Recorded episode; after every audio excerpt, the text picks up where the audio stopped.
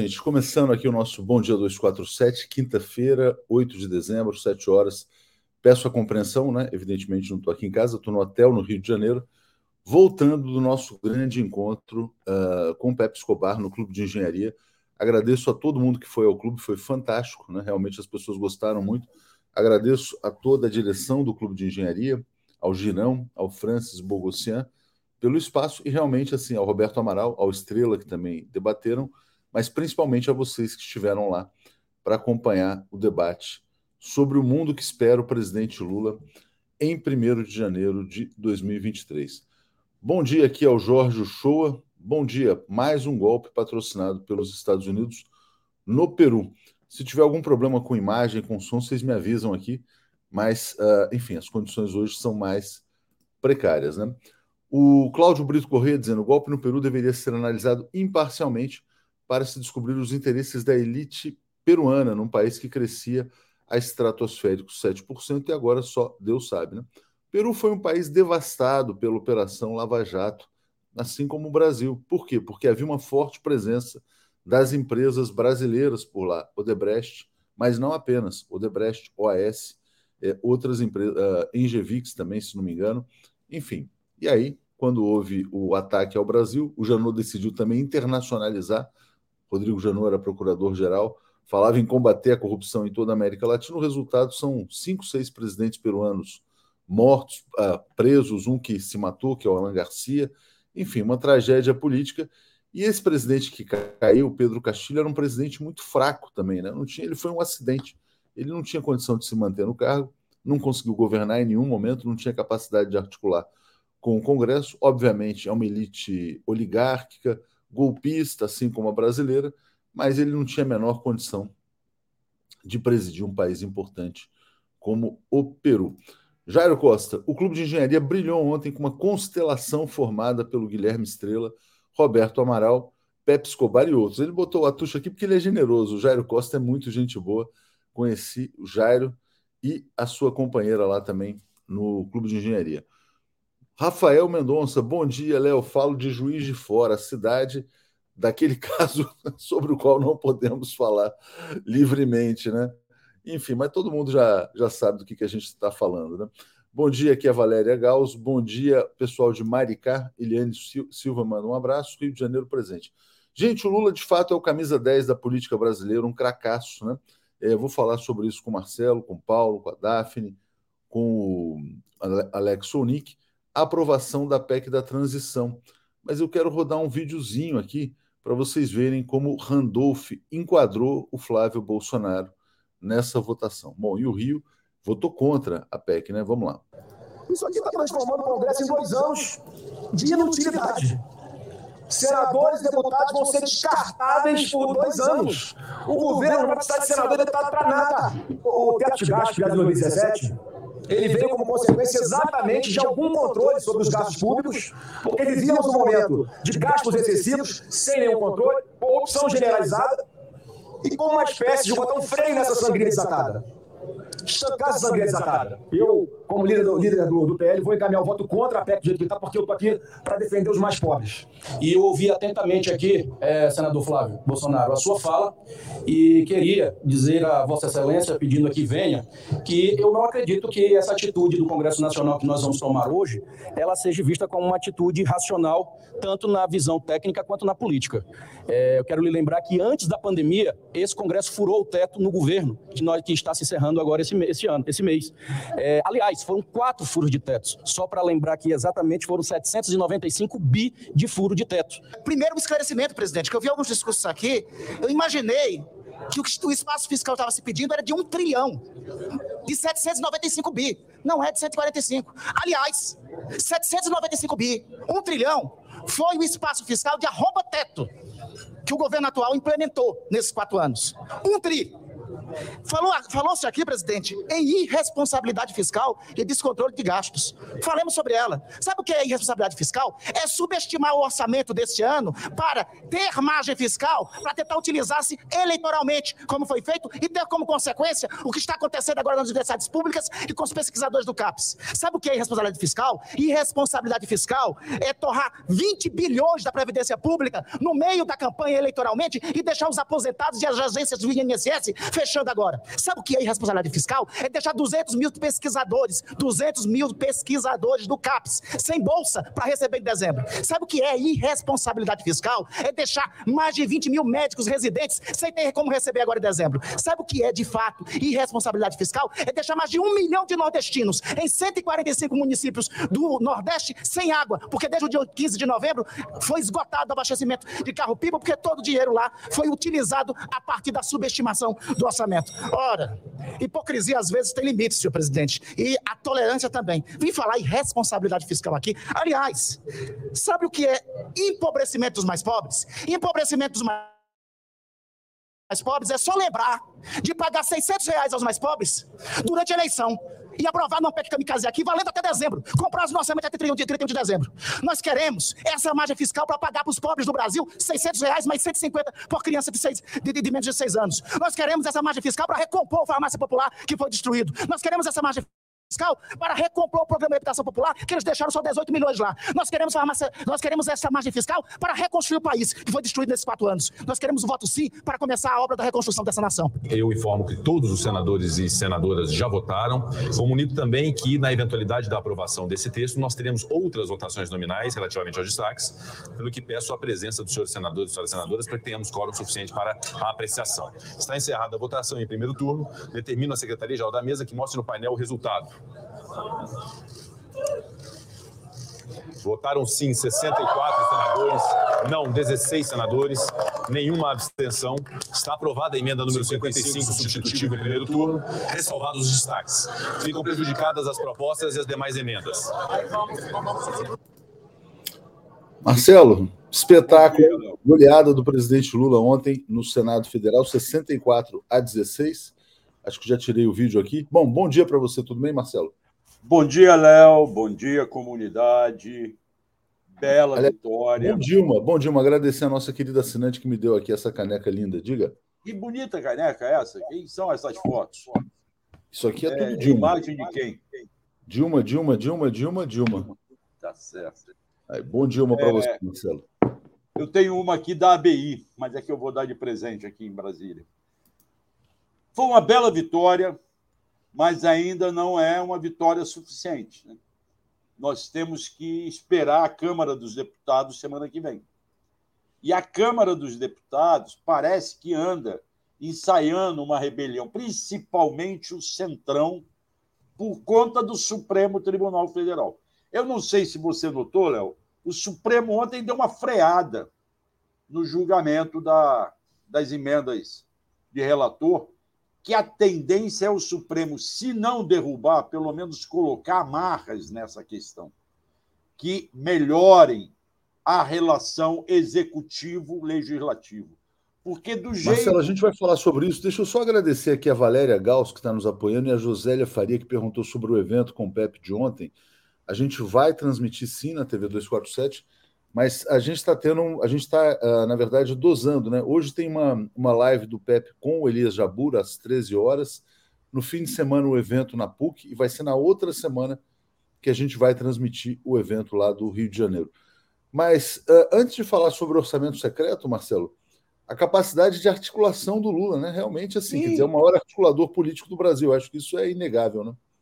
Todo mundo dizia que não ia passar, todo mundo dizia que ia desidratar é, houve uma desidratação. Muito Eram pequena. 175 bi, viraram 145. Eu ontem perguntei ao governador, ex-governador, hoje senador eleito, Wellington Reis, Wellington Dias.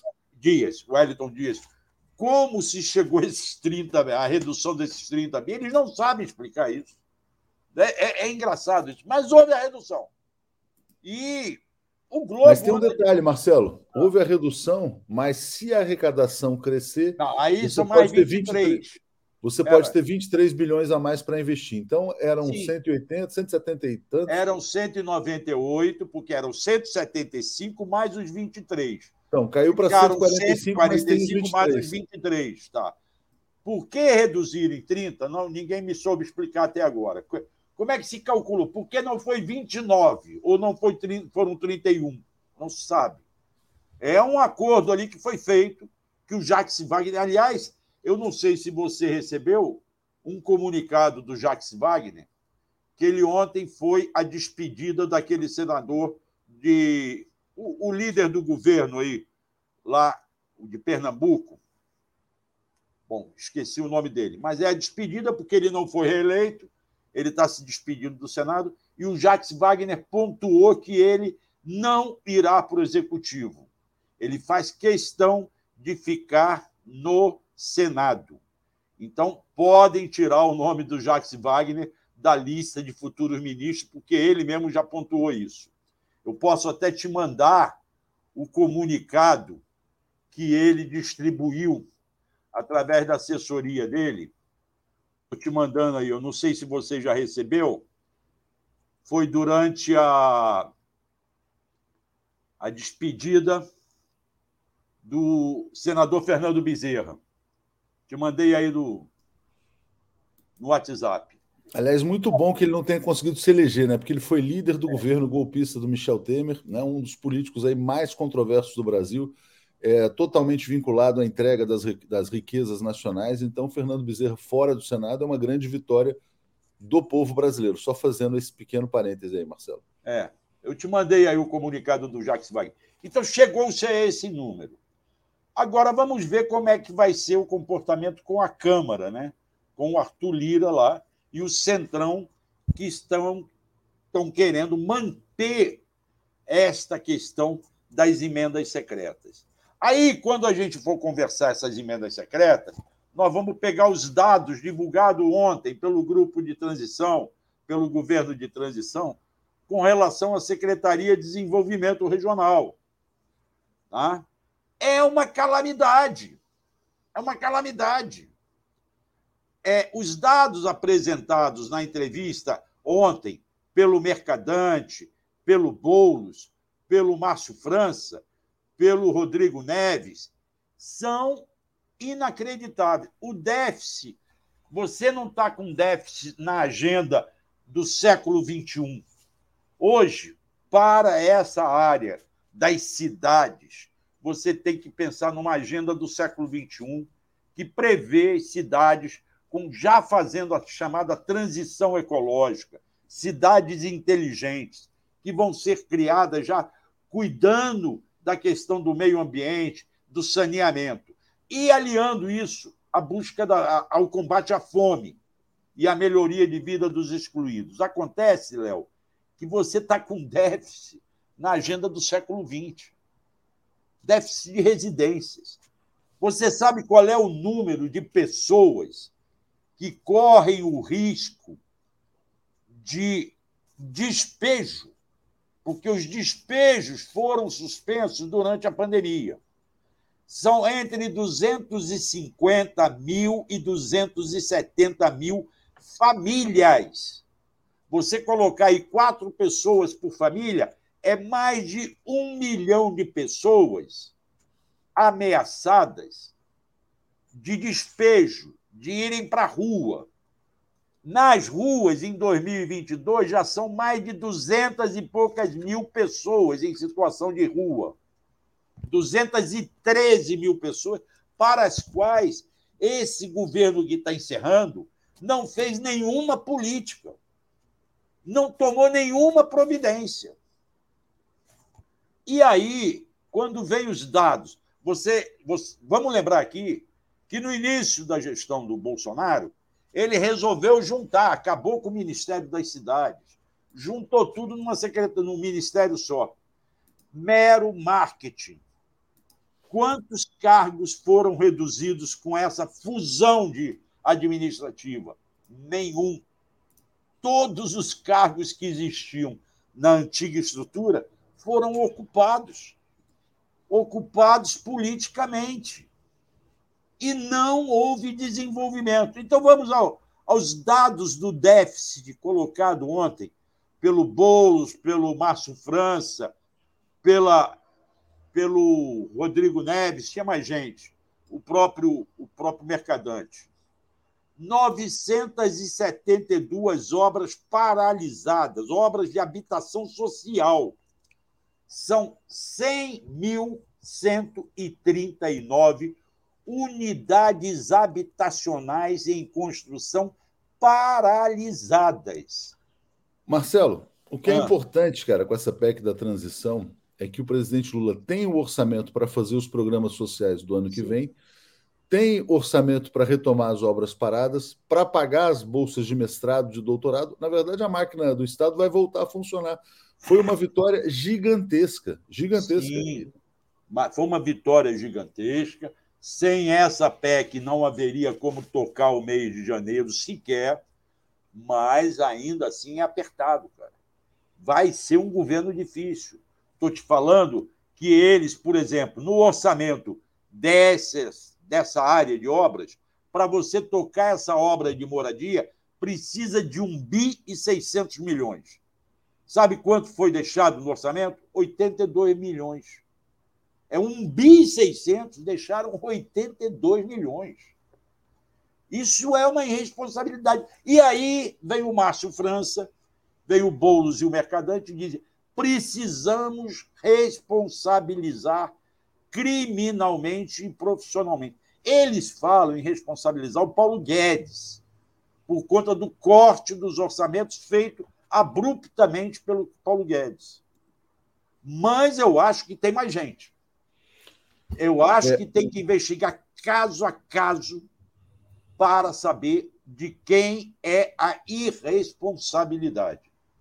Não, eu acho que nesse, nesse caso, Marcelo, é fundamental que esse governo comece deixando claro a herança maldita que está recebendo. Tem que todos esses relatórios têm que ser tornados públicos, né? Para que as pessoas enxerguem, olha, entregaram isso, isso, isso. Os responsáveis têm que ser, de fato, né, uh, né, investigados pelo que estão fazendo com o país. Deixa eu trazer os comentários que chegaram. O Romeu está dizendo: ó, cadê o velho da van? Submergiu? Está dizendo que vai embora do Brasil, assim como Paulo Guedes. Paulo Vargas nos apoiando. Cláudio Alves, que estava com a gente ontem, está dizendo: Atush, espero que você visite o Rio mais vezes, especialmente para outros eventos espetaculares como o de ontem. Muito obrigado ao Cláudio Alves. Vai ser transmitido para todo mundo. A Josélia Faria perguntando se vai ser transmitido. Vai. Né? A gente avisa aqui pela comunidade também. E Cidadania mandando um, um alô aqui para a Gisele, teve um superchat que voltou, acesso ao site também, tudo normal. Parecia um bloqueio de IP, coisas de rede, então a gente avisa a Gisele. É, Marcelo, ainda no tema da transição, né? Deixa eu só pra... concluir Diga. aqui, o Léo, dois dados importantes. Para prevenção, obras de prevenção. Você sabe que agora, esse início de ano, vem as chuvas.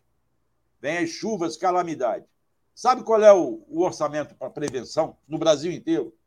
2,7 milhões. Sabe quanto dá isso para cada cidade? 500 reais. 500 reais para cada cidade. É o que deixaram. Tá? E a último dado. Aí, a solução. Voltar à criação do Ministério das Cidades. E dentro dos Ministérios da Cidade, criar uma secretaria voltada exclusivamente para pensar as periferias urbanas, trabalhar políticas de periferias urbanas, finalizando sobre o orçamento secreto. Aí as pessoas dizem assim: não, o orçamento diminuiu porque você tem as emendas dos parlamentares que vão para obras. Só que não vão para obras de política pública, não vão para obras de construção de habitação, não vão para obras de saneamento, vão para obras de asfaltamento ou compra de equipamentos que todos sabemos que foram feitos com superfaturamento, que é você dizer que vai destinar dinheiro para a cidade A ou B fazer é, a questão da, da pavimentação, é você fazer obra que está carimbada a possibilidade de ter mutreta, superfaturamento, ou comprar aquelas máquinas que foram noticiadas, que compraram inúmeras máquinas tudo superfaturado. Então, a emenda parlamentar não entra na política pública. Essa era uma ideia do governo Lula, tá? A ideia de você usar essas emendas e destinar o dinheiro para políticas públicas na saúde, na segurança, na educação e até nas obras de infraestrutura. É isso, que é o retrato de ontem.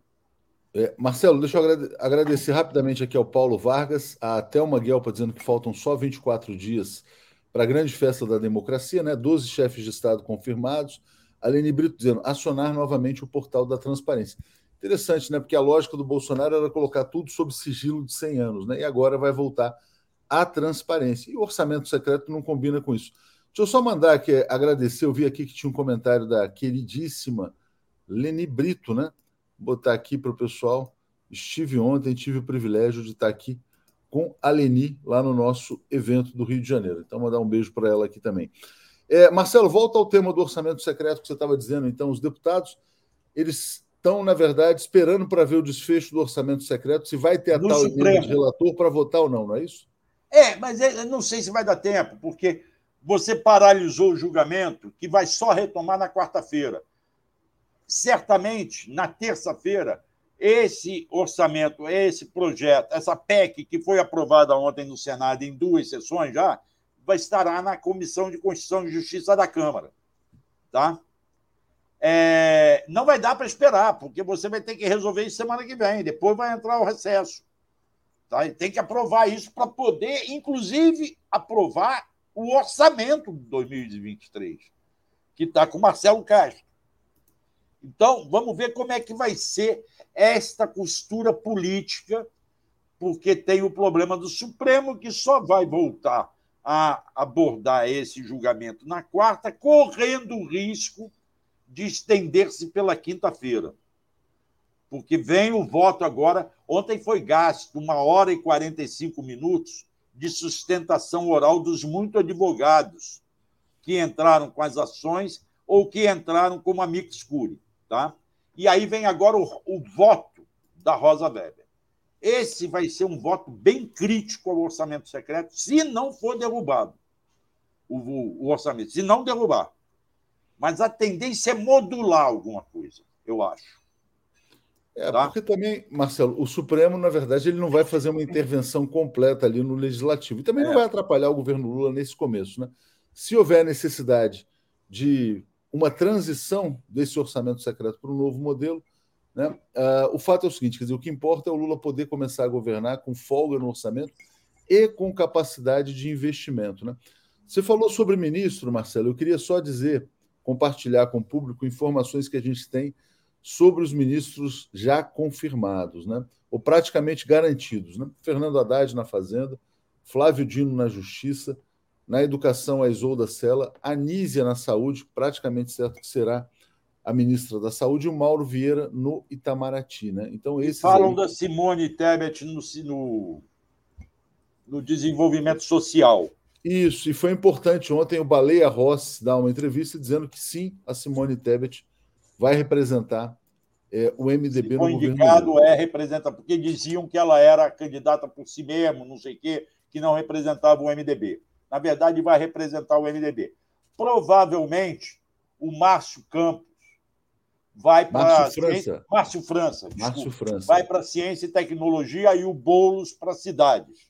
E uma, tá? é, é importante você ter falado sobre o Boulos nesse relatório também, porque isso praticamente encerra aquela polêmica aberta pela Sâmia Bonfim é, do PSOL não tem, participar do governo Lula. Né? Não tem como, não tem como há um acordo. Todo mundo sabe que há um acordo debaixo do pano.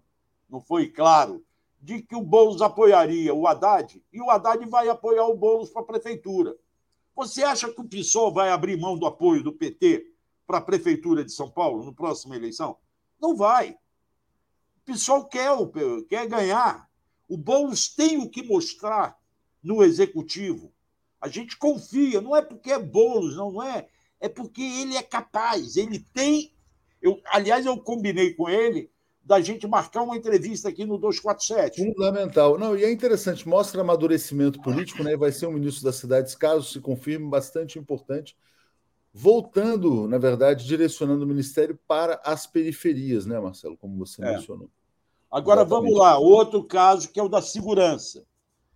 O... Peraí, tem, tem, é, eu queria botar isso aqui porque é uma informação é. que confirma o que você vem dizendo, né? O Andrei... A sua fonte, seu amigo aí, o delegado Andrei Passos, ou chefiar a PF ou a BIM. Não, ele vai chefiar a PF. Ele vai chefiar a PF. Tá.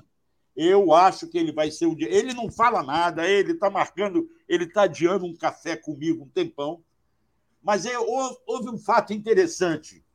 O GSI do Bolsonaro, aquele que no início do governo de transição tentou infiltrar a Pongas lá na CCBB e foi rechaçado, agora mandou um ofício apresentando o nome de dois militares para fazerem a segurança, começarem a pensar na segurança do presidente Lula do, a partir da posse dele. É ridículo esse ofício, porque nós sabemos, eu tenho dito aqui, que a, o pessoal do governo de transição, inclusive o apoio da Janja, que no início olhava com certo respaldo, com certo cuidado, a, a, a segurança feita pela Polícia Federal. Hoje ela é a primeira a defender que a Polícia Federal continue cuidando da segurança do Lula após a posse. E aí veio esse ofício. Aí alguém lá do Grupo de Segurança e Justiça me, me deu a seguinte explicação. Eu disse assim: tem consequências esse ofício? Tem importância? Um, um deles me disse: não, não tem importância nenhuma, vai para a lata do lixo. Outro me disse: mostra a, está inviabilizando a convivência Polícia Federal com GSI e mostrando que inteligência e segurança do presidente tem de sair do âmbito militar. Ou seja, cada vez mais está crescendo na, no grupo de, de transição, no governo de transição, a ideia de que a segurança do presidente Lula terá que sair da mão do GSI contaminado por, por esse general Heleno. Vamos ver como é que isso vai se desdobrar. Tá? É, eu aposto no Andrei para diretor da Polícia Federal. Ele está fazendo um trabalho sério. Vamos ver como é que ele monta esse grupo todo, tá? E a, a questão que a Janja colocou ontem, que é o grande mistério. O que, que houve com o Rojolho presidencial? A Janja disse assim: não, está previsto no protocolo o presidente desfilar em carro aberto, nos Rojóis. Só que parece que o Rolls está aí sem condições. Avariaram o Rolls Royce na última na última transição, na última posse. Avariaram só pode ter sido o Carluxo trepando no carro, porra, como não devia. Então, Ô, não Marcelo, sabe. Independente do que aconteceu com o carro, né? Eu acho absolutamente imprudente que o presidente Lula desfile em carro aberto nessa posse. Né? Dizer, é Eles estão posse... apostando que vai. Agora, há quem diga que a história do Royals é justamente para não desfilar em carro aberto sem ter que alegar que é segurança. Vamos ver como é que se é. desenvolve isso. Eles estão muito atentos a isso. E você percebeu duas coisas. Aquela história que nós denunciamos aqui, daquele general, eh, general lá, deputado general Girão, convocando os CACs para entrarem naquele cadastro do Exército, o próprio Exército veio a público dizer assim: ei, pessoal, isso aí é só um cadastro para receber notícia. Não é para juntar elementos para a é, Força Armada. É tipo Houve assim, uma receba, receba a newsletter. Olha, aqui no 247 tem, você preenche o seu e-mail e você recebe a newsletter do 247. É, recebe, mas é exatamente isso que o Exército disse. Botou exatamente. lá na página. Tá? E, por final, é, você viu que o Alexandre Moraes começou a pegar esses políticos que estão apoiando esses grupos golpistas. Ontem, Léo, os golpistas tentaram invadir o anexo 2 da Câmara. Formaram é. um grupo enorme lá no estacionamento da Câmara, tumultuando. Eles não entendem, não percebem que o Bolsonaro já tem uma casa alugada para ir morar. O que, que eles estão esperando? Que o Bolsonaro continue no Alvorada? querem tumultuar, Marcelo. Vamos lá. Deixa é. eu trazer aqui um agradecimento para Marta Simas, que nos apoia. O Denis Silva está dizendo: vergonha, senador Plínio Valério votar contra os empobrecidos do Amazonas. Mandando um abraço para a gente lá de Manaus. O Sérgio Abujanra pergunta se a PEC da transição corre risco de vetos presidenciais. O Lula ganhou tudo, né? Foi uma vitória acachapante. Mas diga, Marcelo. Léo, não, eu acho que a PEC, aprovada na Câmara, ela é sancionada pelo Congresso. Não passa pela presidência da É, República. exatamente. Não é projeto de lei do Congresso que a presidência é. vai e veta. Exatamente. Não, é, é direto. aprovado na Câmara, é o, o, o Rodrigo Pacheco quem sanciona, como presidente é do Congresso Nacional. Marcelo, vou agradecer aqui a Ângela Maria Lemos. Daqui a pouco você volta lá para a transição. Está cobrindo aí brilhantemente as férias do Zé Reinaldo. Obrigado, Marcelo. Não, Zé Reinaldo hoje poderia falar muito mais para os nossos telenautas sobre o golpe no Peru, né? A ele falou, eu vou mostrar um tweet dele. Ele me mandou um tweet aqui. À distância, ele postou um tweet. Já já eu vou trazer aqui. Deixa Valeu, ele de férias, deixa ele de férias. Não, tá mas ele mandou porque quis. Valeu. Um abraço para todo mundo. Bom dia para a comunidade. Valeu, Marcelo. Abração. Alex Sonic e Paulo Moreira Leite. Bom dia, gente. Bom dia, Paulo. Bom dia, Alex. Tudo bem, Paulo? Tudo bem. Bom dia. Bom dia, Alex. Bom dia, Tuxi. Bom dia, comunidade. Bom dia, Alex. Tudo em paz? Bom dia. Bom dia, tudo bem? Bom dia, Léo. Bom dia, Paulo. Bom dia, bom dia a todos. Agora vem cá, se o Royce quebrou durante quatro anos, não conseguiram consertar, não estou entendendo essa história. Não, eu, eu acho que tem a ver. Eu acho que Quebrou e está lá. Eu acho que assim, eu acho que ele provavelmente não vai desfilar em carro aberto e. Ah, então é só uma. É, ah, exatamente. Mas a Antônia Lu está dizendo que o Nelson Piquet quebrou o Rolls Royce, né? Porque ele foi o último cara a dirigir o ah, carro. Ah, ele dirigiu. ele dirigiu publicamente, é tudo E não consertaram, é, e não consertaram. E o Carluxo botou o pesão dele lá no banco também, cortou o banco. Também tem isso. Sérgio Alves está dizendo: a tua de atenção, Lula tem a obrigação de governar com o povão só ao, ao seu lado. Não dá agora, após a votação de mais de 60 milhões nas ruas, vermos os bandidos do Covil da Câmara fazendo pressão para pautas impopulares. Não, Lula vai reorientar completamente o eixo do governo brasileiro, está ficando claro, né? Não vai ser um governo sem mudanças ali, e agora ele tem dinheiro para isso. A gente vai voltar a falar sobre o orçamento secreto, mas o Marcelo tinha perguntado: ah, o Zé Reinaldo poderia falar com brilhantismo sobre o golpe de Estado no Peru. Bom, o que diz o, Re... o Zé Reinaldo no seu Twitter? Pedro Castilho cometeu erros, era um presidente fraco, sem apoio político. Um dos erros foi a forma final como tentou sobreviver, né, dissolvendo o Congresso Nacional. Mas não foi ele que tentou um golpe, ao contrário, sofreu um. Sua derrubada foi uma ação orquestrada pela direita. Na verdade, o Pedro Castilho está sendo derrubado desde o primeiro dia, né, desde que venceu a eleição. Mas e ontem foi só o último ato, está preso e pode pegar 20 anos de cadeia. Paulo, Pedro, o golpe no Peru. Olha, o golpe no Peru é, era, desde o início, foi uma luta do, do Castilho para tentar, primeiro, ser, ser, reconhecido. Ele esperou 40 dias até que a sua vitória fosse reconhecida, só conseguiu isso, essa, esse reconhecimento depois de um suave apoio do Departamento de Estado e do próprio governo Biden. Ou seja, é uma coisa assim, vamos dizer assim, um processo delicado. Ele não tinha uma base organizada, sólida, consistente.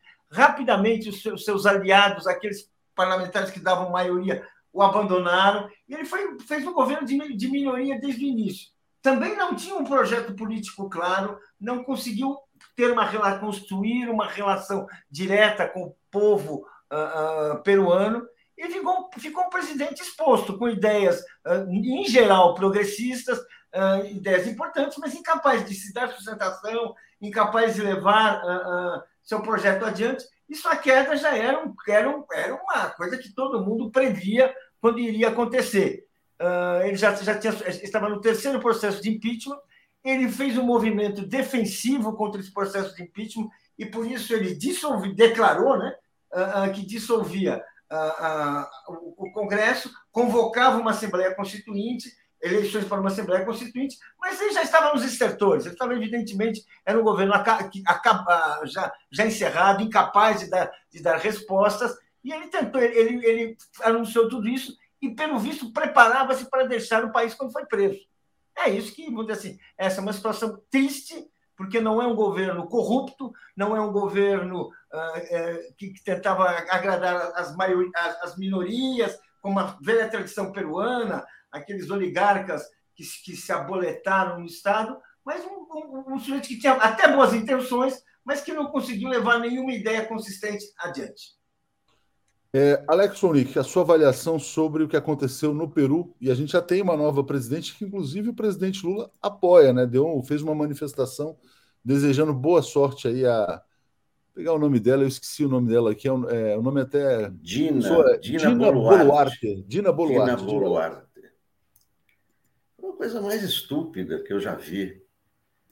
Estúpido, ah, patético ah, eu vou dissolver, quer dizer, o cara está é, é, tá para ser empichado, aí ele vai dar, então vou fechar o Congresso. É uma coisa estúpida, sem base nenhuma.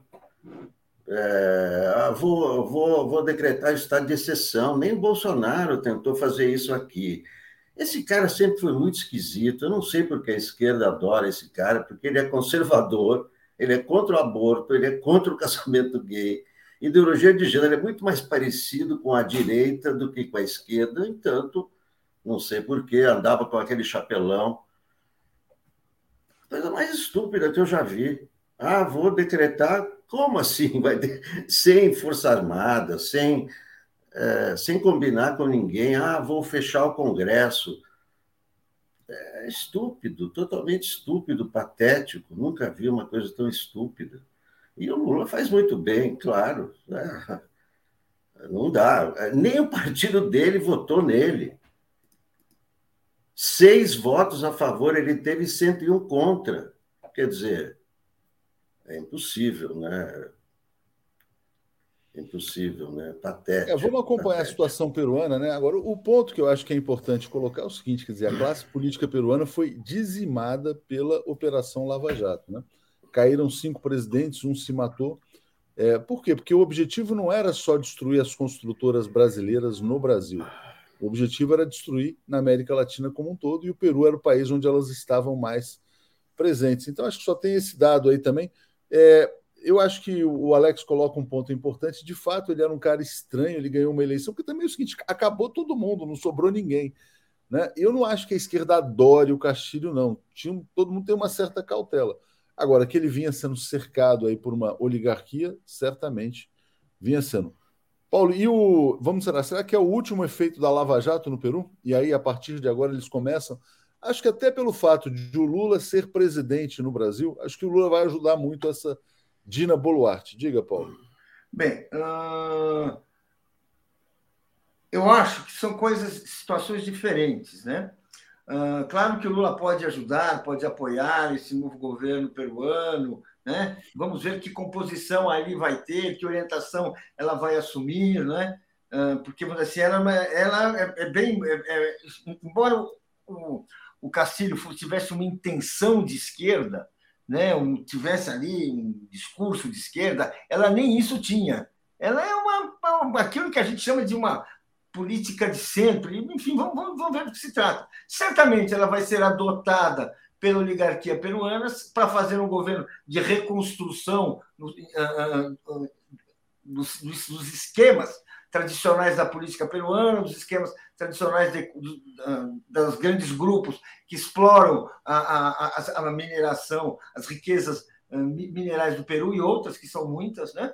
E, e, realmente o Lula poderá ajudar, mas certamente ele não. A, a, a, política peruana ela vai se voltar para os seus patrões de sempre, que estão nos Estados Unidos da América, que governam aquilo como uma colônia, assim, quase sem, sem muitos pudores, e que, vamos dizer assim, impedir, fizeram tudo também para impedir qualquer avanço né, deste governo que tinha uma, muitas boas intenções, mas um projeto político absolutamente confuso desde o início e que, vamos dizer assim, desde o início, quando foi, quando foi vitorioso, se, se era, uma, era uma coisa temerária. Né?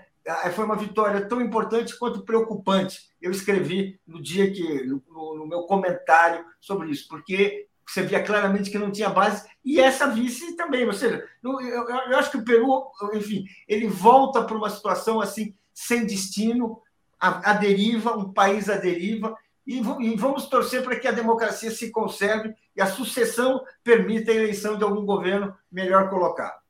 É, bom, vamos lá. Eu acho que o Lula também não tinha muita simpatia por esse Pedro Castilho, não, para ser bem sincero, né? A maneira como ele reagiu acho que foi bem imediata. Deixa eu trazer aqui o Léo Fernandes dizendo: ó, o Piquet dirigiu o Rolls Royce numa panaceia de 7 de setembro, a Jarté Dunan dizendo: Castilho é um conservador de esquerda. Isso prova que ser progressista ou conservador é questão de foro íntimo e não orientação política. É, a Lídia Lacerre apo apoiando.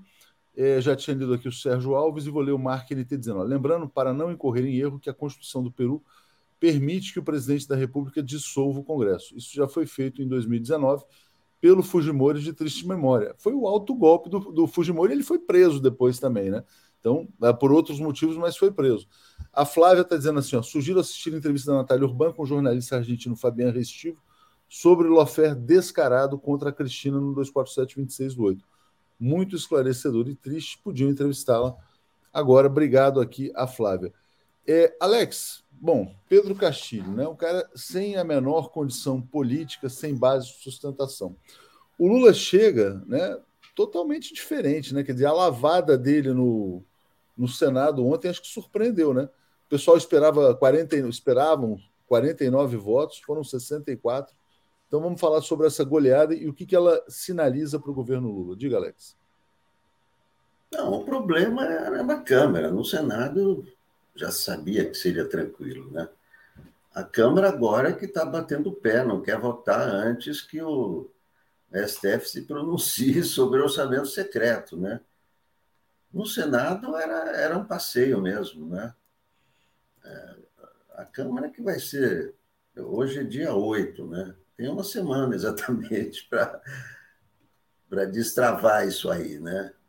E eu não sei qual vai ser a decisão do STF. Eu acho que o STF não deveria não deveria se meter, meter a mão nessa cumbuca aí. Se tiver um caso ah, o cara roubou a grana, aí esse caso o cara tem que ser processado, né?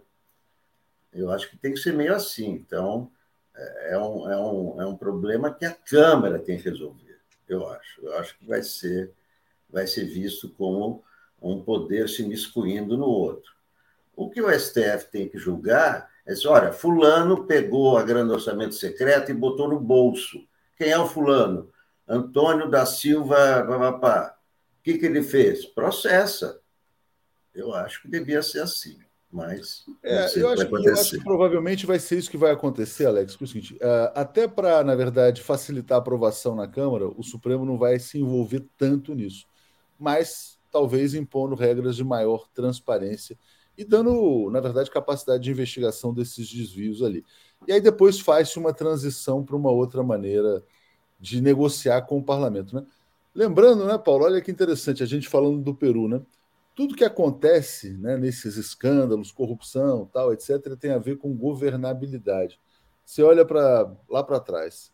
Ah, o presidente Lula foi eleito sem maioria no parlamento. Aí, de repente, negocia apoio a alguns partidos menores, mensalão. Né? Aí depois você tem uh, indicados para cargos nos ministérios, na Petrobras, etc. e tal aí vira petrolão. Aí o Bolsonaro diz: não, veja bem, aqui ninguém é indicado para nada, tal, vira orçamento secreto. Né? O Brasil tem que encontrar uma maneira, vamos dizer assim, quer dizer, madura, né, de garantir a governabilidade e também sem sobressaltos, né, deixar os governos governarem. Então, vou te falar para falar sobre essa vitória maiúscula do Lula. Vou botar, inclusive, na tela um editorial do Estado de São Paulo, que raramente elogia o Lula, mas dizendo que ele mostrou grande poder de articulação é o Pelé da política brasileira. E aproveitando e falar sobre assim, quer dizer, como resolver esse nó da governabilidade no Brasil. Diga, Paulo. Olha, primeiro, essa vitória foi muito importante. Eu também uh, reparei nesse editorial do Estadão. É um editorial assim uh, quase único na história desse jornal, centenário jornal da direita paulista, né? vamos dizer assim, e que, vamos dizer assim, uh, faz uma realmente reconhece a importância dessa vitória. Agora, nós temos que ver que essa vitória é importante sim, porque ela vem derrubou uma barreira. Mas agora é a barreira menos difícil que estava, é a que estava no Senado. Podia criar complicações? Poderia. Poderia fazer, uh, inventar uh, pretextos para parar, para atrapalhar a votação? Poderia. Não foi feito. Isso é uma vitória política. A grande questão, realmente, é que a Câmara é diferente, a, a, a, a, força da oposição é maior, o bolsonarismo tem uma presença maior na Câmara, ou seja, a possibilidade de tentar atrapalhar o jogo, impedir, impedir uma votação serena, impedir que a Câmara faça parte desse processo de reconstrução nacional que o país está empenhado, é muito grande. É real. Não sei se é muito grande, não, mas pelo menos é real. E esse é o ponto que, vamos dizer assim, que, que, nós, que, que nós, nós nos encontramos. Quer dizer, enquanto o Peru, você tem uma democracia que foi indo para baixo, está tá completamente desgovernada, no Brasil você tem um movimento de esforço de reconstrução democrática. Que nós precisamos, o que, que é o Lula? É o sujeito que está querendo reconstruir o Brasil destruído, arrebentado pelo bolsonarismo. Essa, esse é o esforço que nós estamos vendo, essa é a importância dele, e ele precisa dessas medidas para consolidar sua vitória. Sem as quais, gente, vai ser aquela coisa assim: o cara é o grande estadista. Agora, se você não tem meios de governar, fica difícil. O, o, o, presidente peruano não tinha sequer capacidade de governar. Nós vimos isso. Não tinha capacidade. Era um, um engano, ah, ah, uma infelicidade aquilo que aconteceu. Ah, ele tinha, enfim, a ideologia dele a gente discute depois, mas ele era um engano, foi uma infelicidade aquilo que aconteceu. O Lula não, o Lula é competente, foi eleito, reeleito, reconhecido mundialmente. Agora, temos um Congresso, uma Câmara que vai fazer o possível para atrapalhar, ou não. Tudo vai depender de grande parte da sua capacidade de mudar esse jogo. Eu acho, Paulo, que vai passar na Câmara também, e eles vão pegar ali um pedacinho para as tais emendas de desculpa, emendas de relator e vida que segue. Eu acho que é isso que vai acontecer. Bom, deixa eu trazer aqui os, os comentários que chegaram e vou trazer o tema do Alexandre de Moraes, é, destacado aqui pelo Alex. Antes, o Luiz Roberto, Alberto Kusenk dizendo assim: Alex, o STF interpreta a Constituição, isso não é invasão do poder legislativo. O STF é um tribunal constitucional, esse é o seu poder, mas eu acho mesmo assim, Luiz, que eles vão ser prudentes, né? Quer dizer, porque no fundo é o seguinte, quer dizer, se tensionar demais, a, dificulta a aprovação e cria um problema maior do que a solução do problema, né? É, Bom, vamos eu, lá, vamos então trazer aqui o, o Alexandre de Moraes. Está é, aqui, ó. Moraes afasta prefeito no Mato Grosso, em Mato Grosso, que incentivou a ida de caminhões a Brasília para subverter a ordem, né? ele está enquadrando todos os golpes. Até a Carla Zambelli gravou um vídeo dizendo: é, você venceu, Alexandre e tal, aquela calou uma deputada com milhões de votos.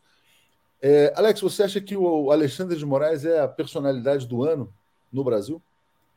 Sem dúvida. Sem dúvida, é o homem do ano. É, ele garantiu as eleições, ele, né, toda essa onda de, de, de urnas, é, o relatório do PL, é, o Exército ali vai fiscalizar. Ele segurou toda a barra, não tenho dúvida. The Man of the Year.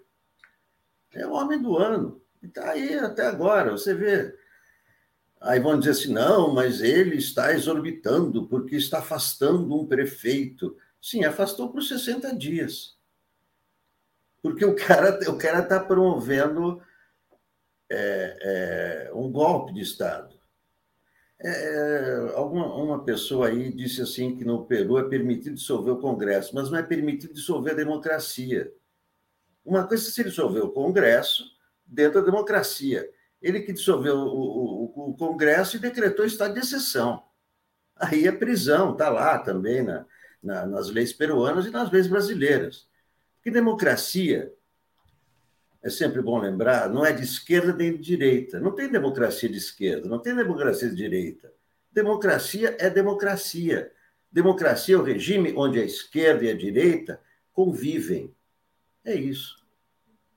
É, Alex, deixa eu trazer então outro tema aqui, ainda ligado a essa questão de é, Alexandre de Moraes garantiu as eleições, tal, teve um papel de fato importante, mas passando pelo judiciário tem essa, essa coluna aqui da Carolina Brisdo no UOL, eu vou trazer para você, Paulo. No STJ, o evento no STJ, inclusive, parece que ele estava lá, o Alexandre também. Bolsonaro se diz preocupado com perseguição jurídica fora do cargo. Aí ele teria falado pelos ministros que os seus processos vão para a primeira instância, que ele exerceu o cargo com muita honestidade, que ele tem medo de ser perseguido. Paulo, e aí? Quer dizer, qual que deve ser o destino dos processos contra o Bolsonaro que estavam sendo ali trancados pelo Augusto Aras? E se acontecer algo com ele, será perseguição, lofera, etc. E tal, ou ele tem que ser investigado mesmo por tudo que fez? Primeiro, o Bolsonaro tem que ser investigado sim.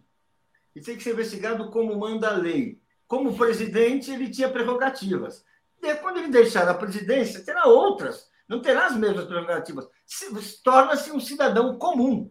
Aí o problema é dele, que não conseguiu se reeleger, o problema é dele, que fez uma gestão cheia de, de, de, de crimes, que agora poderão ser investigados, poderão ser esclarecidos, e pelos quais ele deve responder. Sim, não há a menor uh, uh, uh, dúvida a esse respeito, e o país só vai acertar as contas, só vai acertar as contas com o passado que teve início com a Lava Jato, quando passar a limpo esse caso.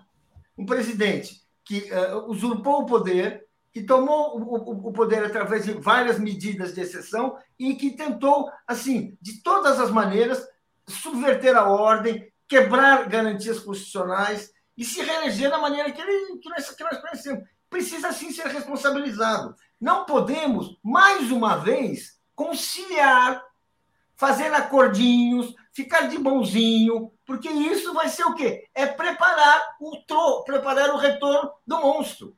Porque foi isso tudo que ele fez. É essa a nossa história. Os golpistas nunca foram julgados, nunca foram colocados no, no, no banco dos réus. Voltaram assim que tiveram a chance. É essa, o, o Bolsonaro está aí. A extrema-direita brasileira mostrou que ela tem base social. A vitória do Lula foi importantíssima, mas não foi assim sobre ninguém. Ou seja, eles vão espreitar o governo, vão sabotar o governo. E se a gente não mostrar essa, não tiver uma atitude clara aí, firme, dentro da lei, ela, ah, ah, ah, nós, o risco de um, de, um, de um retorno é muito grande, porque são contingências da política. Eu queria falar sobre Alexandre de Moraes. Diga. Eu acho que Alexandre de Moraes, assim, ele é, assim, é preocupante, eu acho, do ponto de vista assim das formalidades da, da, da, democracia, a gente encontrar um juiz que seja tão importante, que tenha um papel político tão decisivo.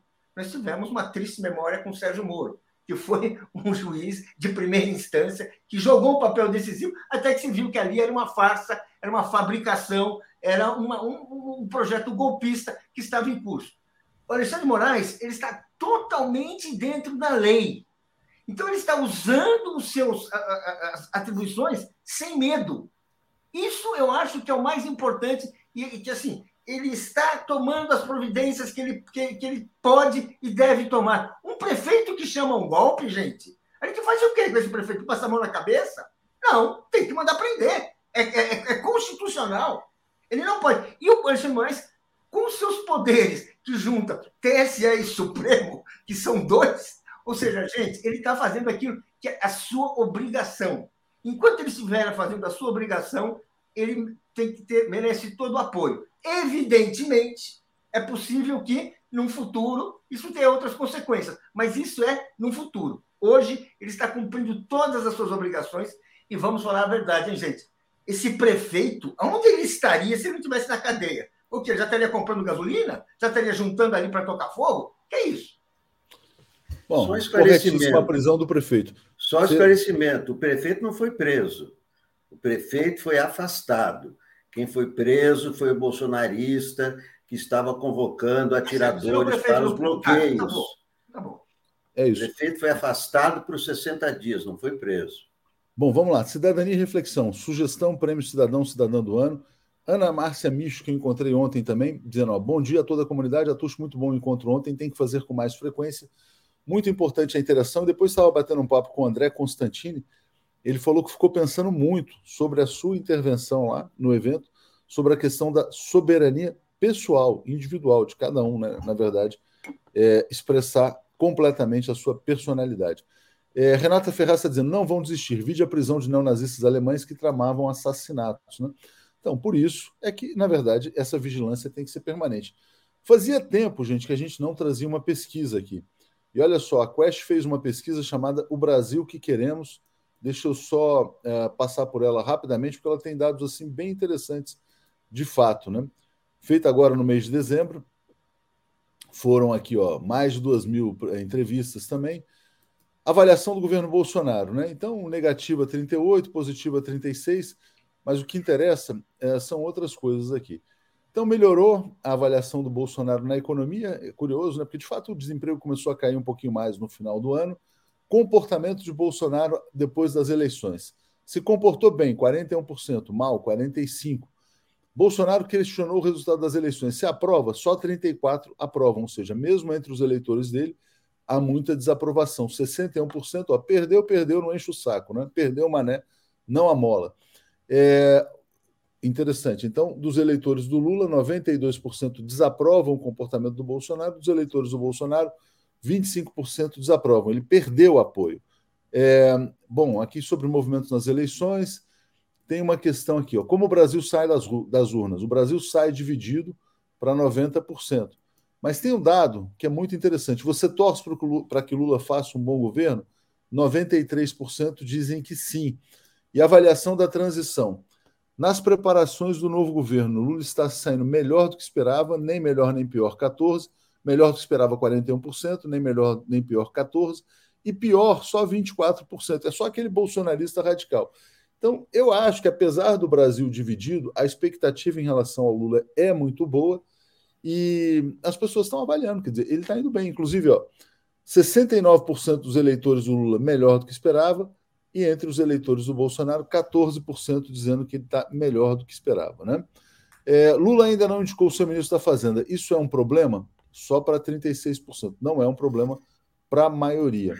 Expectativas, então, em relação ao governo: mais conflito com o Congresso, 47%, mais conflito com o STF, 33%. Eu acho que o Lula não vai ter conflito em nenhuma das áreas, né? A imagem do Brasil vai melhorar para 43%, 29% dizem que pode piorar. É, aí tem os bolsonaristas dizendo que a corrupção vai aumentar, 34%. É, economia. Qual a sua expectativa em relação à economia? Então tá aqui, ó. Outubro, 75 diziam que vai melhorar. Esse 48 aqui, na verdade, deve ser algum bolsonarismo radical. Mas, enfim, passando esses dados aqui muito rapidamente, é, Alex, o Lula vai conseguir reverter as expectativas, quebrar essa ideia de um Brasil polarizado, dividido e colocar todo mundo assim num, num ambiente mais saudável? O que, que você diria, Alex? Não, isso aí não é, não tem mágica, não é imediata. É claro que vai continuar esse clima aí, né? A expectativa é muito boa com o Lula, porque foram quatro anos terríveis, né? Quatro anos terríveis. Então, é claro que eh, todo mundo espera que a vida melhore, todo mundo espera que, que tenha grana, todo mundo espera que se resolva a questão da violência, todo mundo espera que diminua o feminicídio, todo mundo espera, né? Eh, todo mundo espera que diminua os conflitos. Mas não é uma coisa imediata. O Lula assume e o, e o Brasil fica bonzinho. Não, é um, é um processo longo que vai ter, é, vai ter desgaste, vai ter conflito. Isso aí não. Né? É aquela história, abriu a caixa de Pandora, os caras vão ficar aí, quer dizer, é, é o, esse, esse eleitor de direita, esse militante de direita que, que a gente desconhecia, né? Militância era associada à esquerda, sempre, né? Quem vai para a rua? A esquerda, né? Sempre foi assim no Brasil. De repente surgem os fanáticos malucos que vão para a rua, né? É, e vão e vão eles vão continuar existindo, não, não vão desaparecer, não vão desaparecer. Então eu não estou esperando nada assim é claro que é, só mudança de governo já vai ser outro, outra economia, outra imagem do Brasil, etc. E tal. Agora, é, esses grupos aí vão, vão continuar, não é? Vão continuar né, no, no, conflito, né? O que, que eles vão fazer? Né? Eles não têm mais o que fazer a não ser é, é tentar, tentar esculachar. Mas é claro que a, a força de um, um, governo consistente, como esse que a gente está vendo que, que, que vai se formar, é, vai ser muito maior do que isso.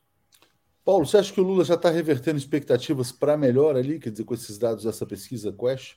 Olha, tem um dado aí que eu acho que é inquestionável, que para mim é o dado que define a posse, define como é que o Lula chega. 93% esperam um governo melhor, esperam um país melhor sob o governo Lula. Olha, o Lula foi eleito com 50,9% 50 dos votos. Vitorioso, 93% dizem que esperam um governo melhor, acreditam num governo melhor.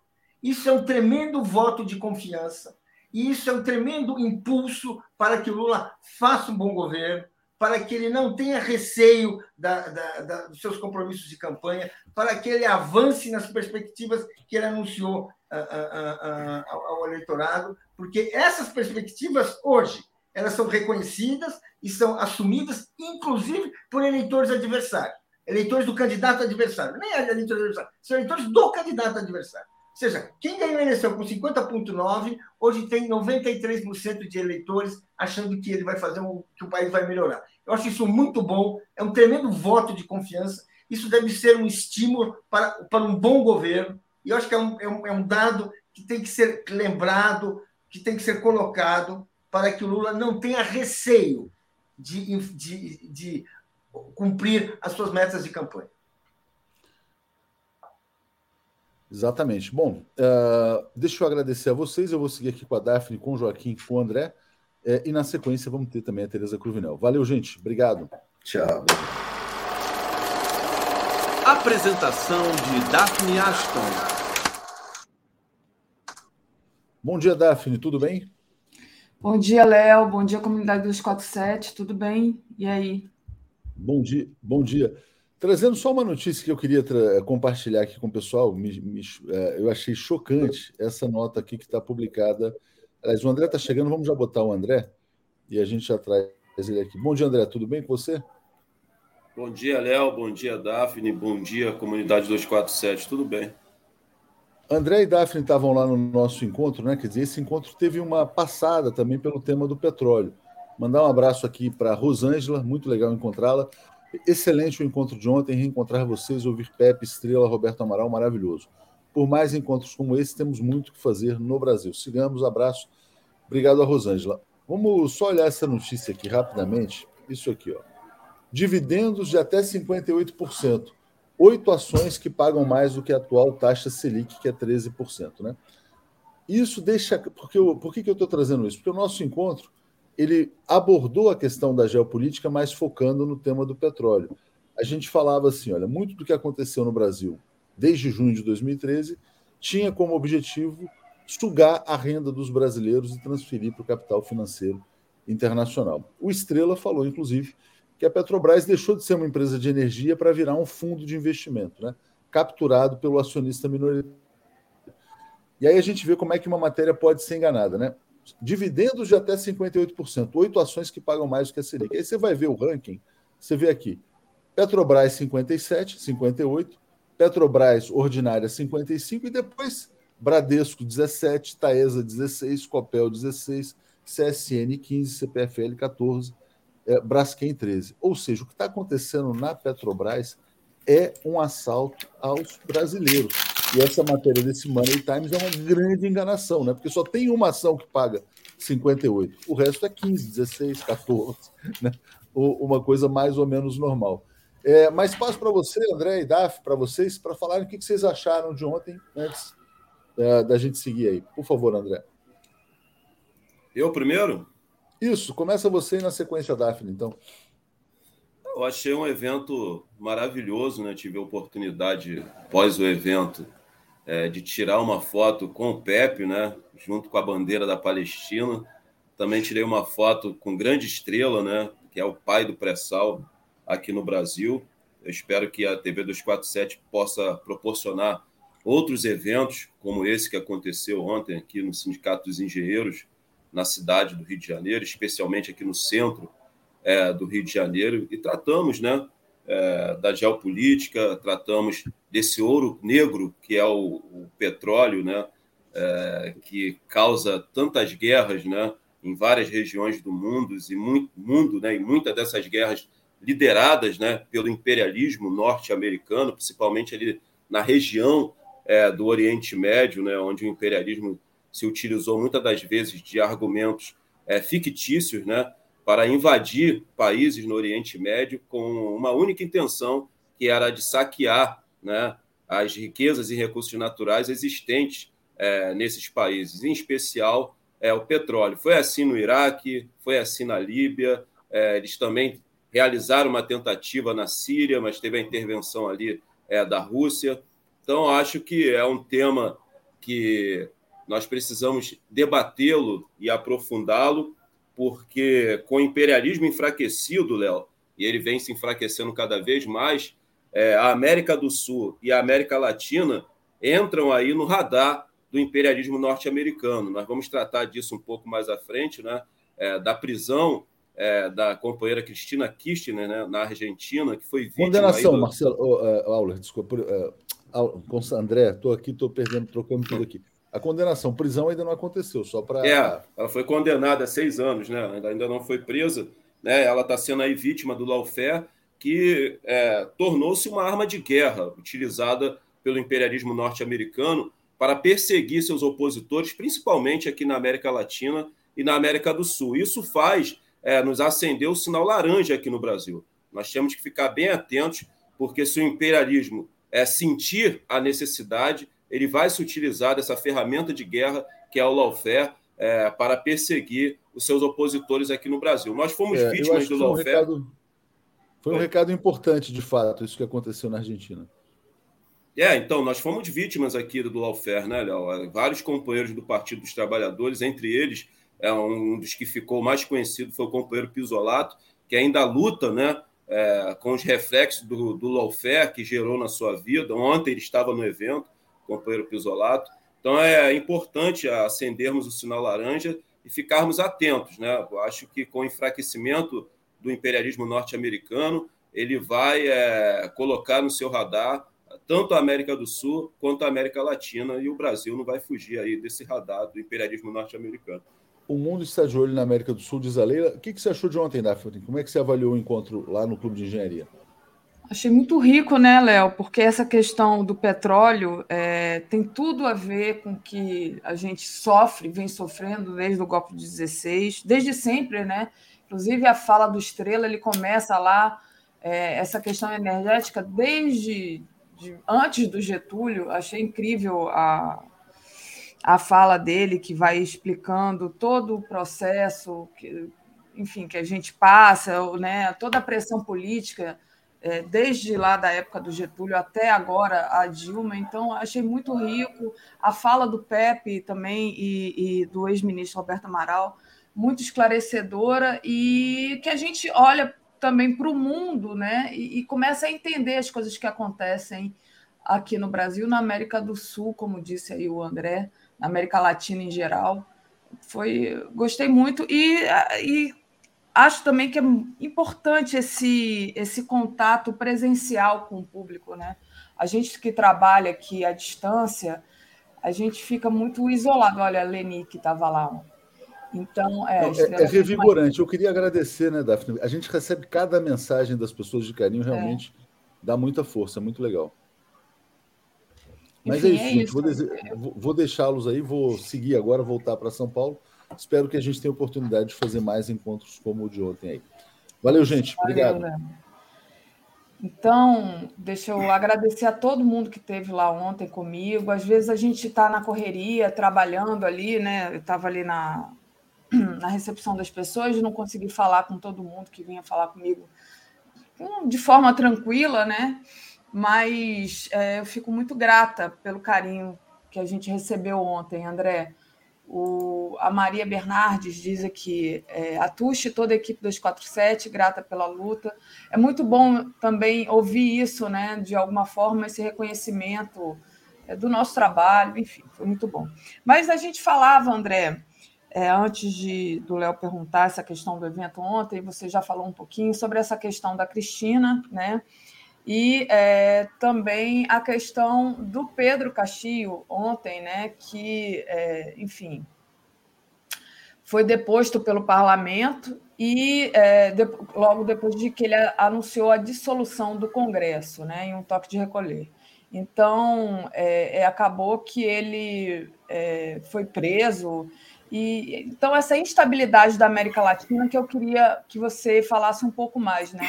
Como é que você vê essa instabilidade da América Latina e é, de uma outro, por um outro lado, ontem é, a gente teve é, a questão do Lula que conseguiu aprovar a PEC, né? A PEC, enfim, que foi uma vitória aqui para o Lula, né? Teve até uma um editorial do Estadão que onde eles elogiam Lula, coisa inédita, né? Dizendo que o Lula mostrou o poder de articulação, né? E que não teve que fazer, não precisou fazer grandes concessões. Né? Queria que você fizesse aí um apanhado dessa instabilidade política na América Latina e os desafios que a gente tem pela frente agora nesse novo governo Lula. Você acha que a gente vai, a gente está num período de estabilidade? Ontem o Roberto Amaral falou muito sobre isso, né? Ele falou, inclusive, é, eu sou um quase angustiado, mas na verdade é, nos apontou para um mundo muito difícil, assim, no, para uma situação geopolítica muito difícil e para uma situação política brasileira complicada para o Brasil agora. Como é que você consegue é, trazer para a gente um resumo dessa situação que o Lula tem para enfrentar dentro desse contexto de instabilidade política na América Latina? É, primeiro o Brasil vai ter um papel importantíssimo né, dentro desse contexto de instabilidade política que começa a se instalar aqui na América Latina, que só vem a favorecer os interesses do imperialismo norte-americano. Mais uma vez, repito e reitero, que está e encontra-se enfraquecido, enfraquecendo-se cada dia mais. E é óbvio que ele vai colocar no seu radar, dentro do contexto da sua política criminosa expansionista, a América do Sul e a América Latina, que o imperialismo norte-americano sempre tratou como o seu quintal. Nós sempre fomos satélites do imperialismo norte-americano, tanto os países que compõem a América do Sul, quanto os países que compõem a América Latina. Isso é um fato.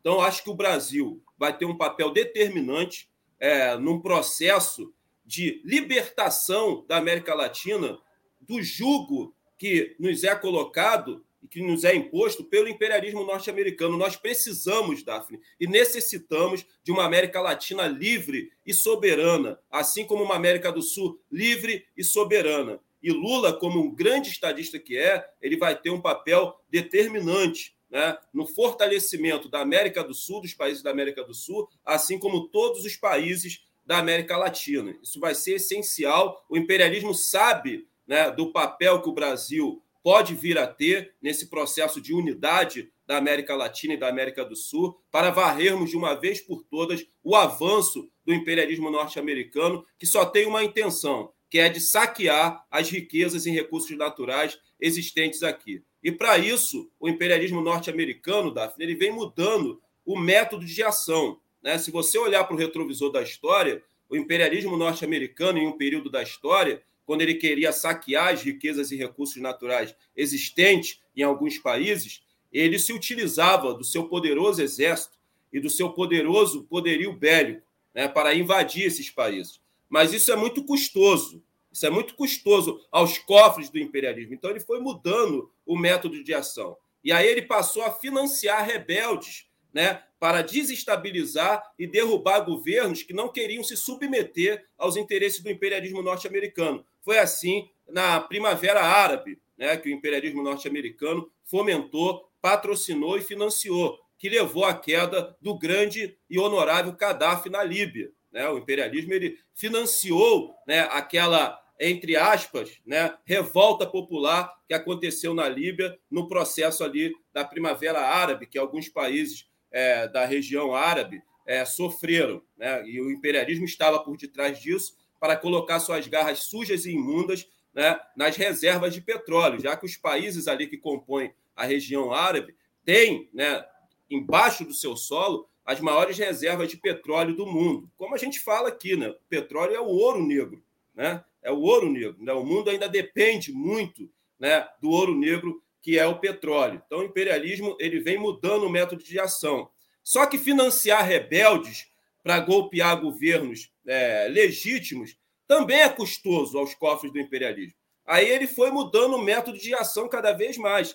E hoje ele se utiliza de duas ferramentas de guerra do imperialismo, né, que não custa muito aos cofres do imperialismo. A primeira é o lawfare, que acaba instalando nos países que são desafetos, né, onde existem governos desafetos né, do imperialismo norte-americano acaba instalando e consolidando a judicialização da política. Isso aconteceu aqui no Brasil, Davi. Né? É, e o embrião da Operação Lava Jato, né, a gente olhando para o retrovisor da história recente do Brasil, foi é, o mensalão. O mensalão foi o embrião da Operação Lava Jato. E foi o mensalão que iniciou esse processo que acabou consolidando no Brasil a judicialização da política, né, que gerou uma instabilidade política entre os três poderes aqui no Brasil.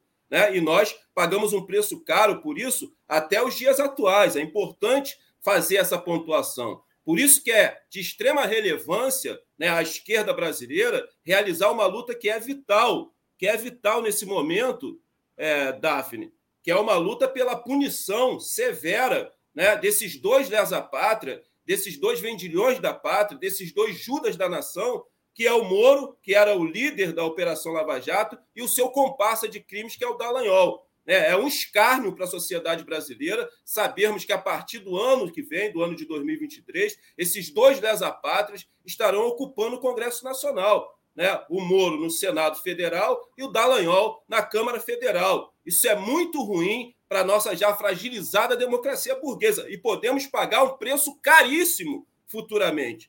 Podemos pagar um preço caríssimo. E aí eu olho para o retrovisor da história um pouco mais atrás, eu vou um pouco mais lá atrás, né? no processo de redemocratização que aconteceu no Brasil, né? quando nós estávamos ali superando o período da ditadura militar, que sequestrou a democracia burguesa por 20 anos.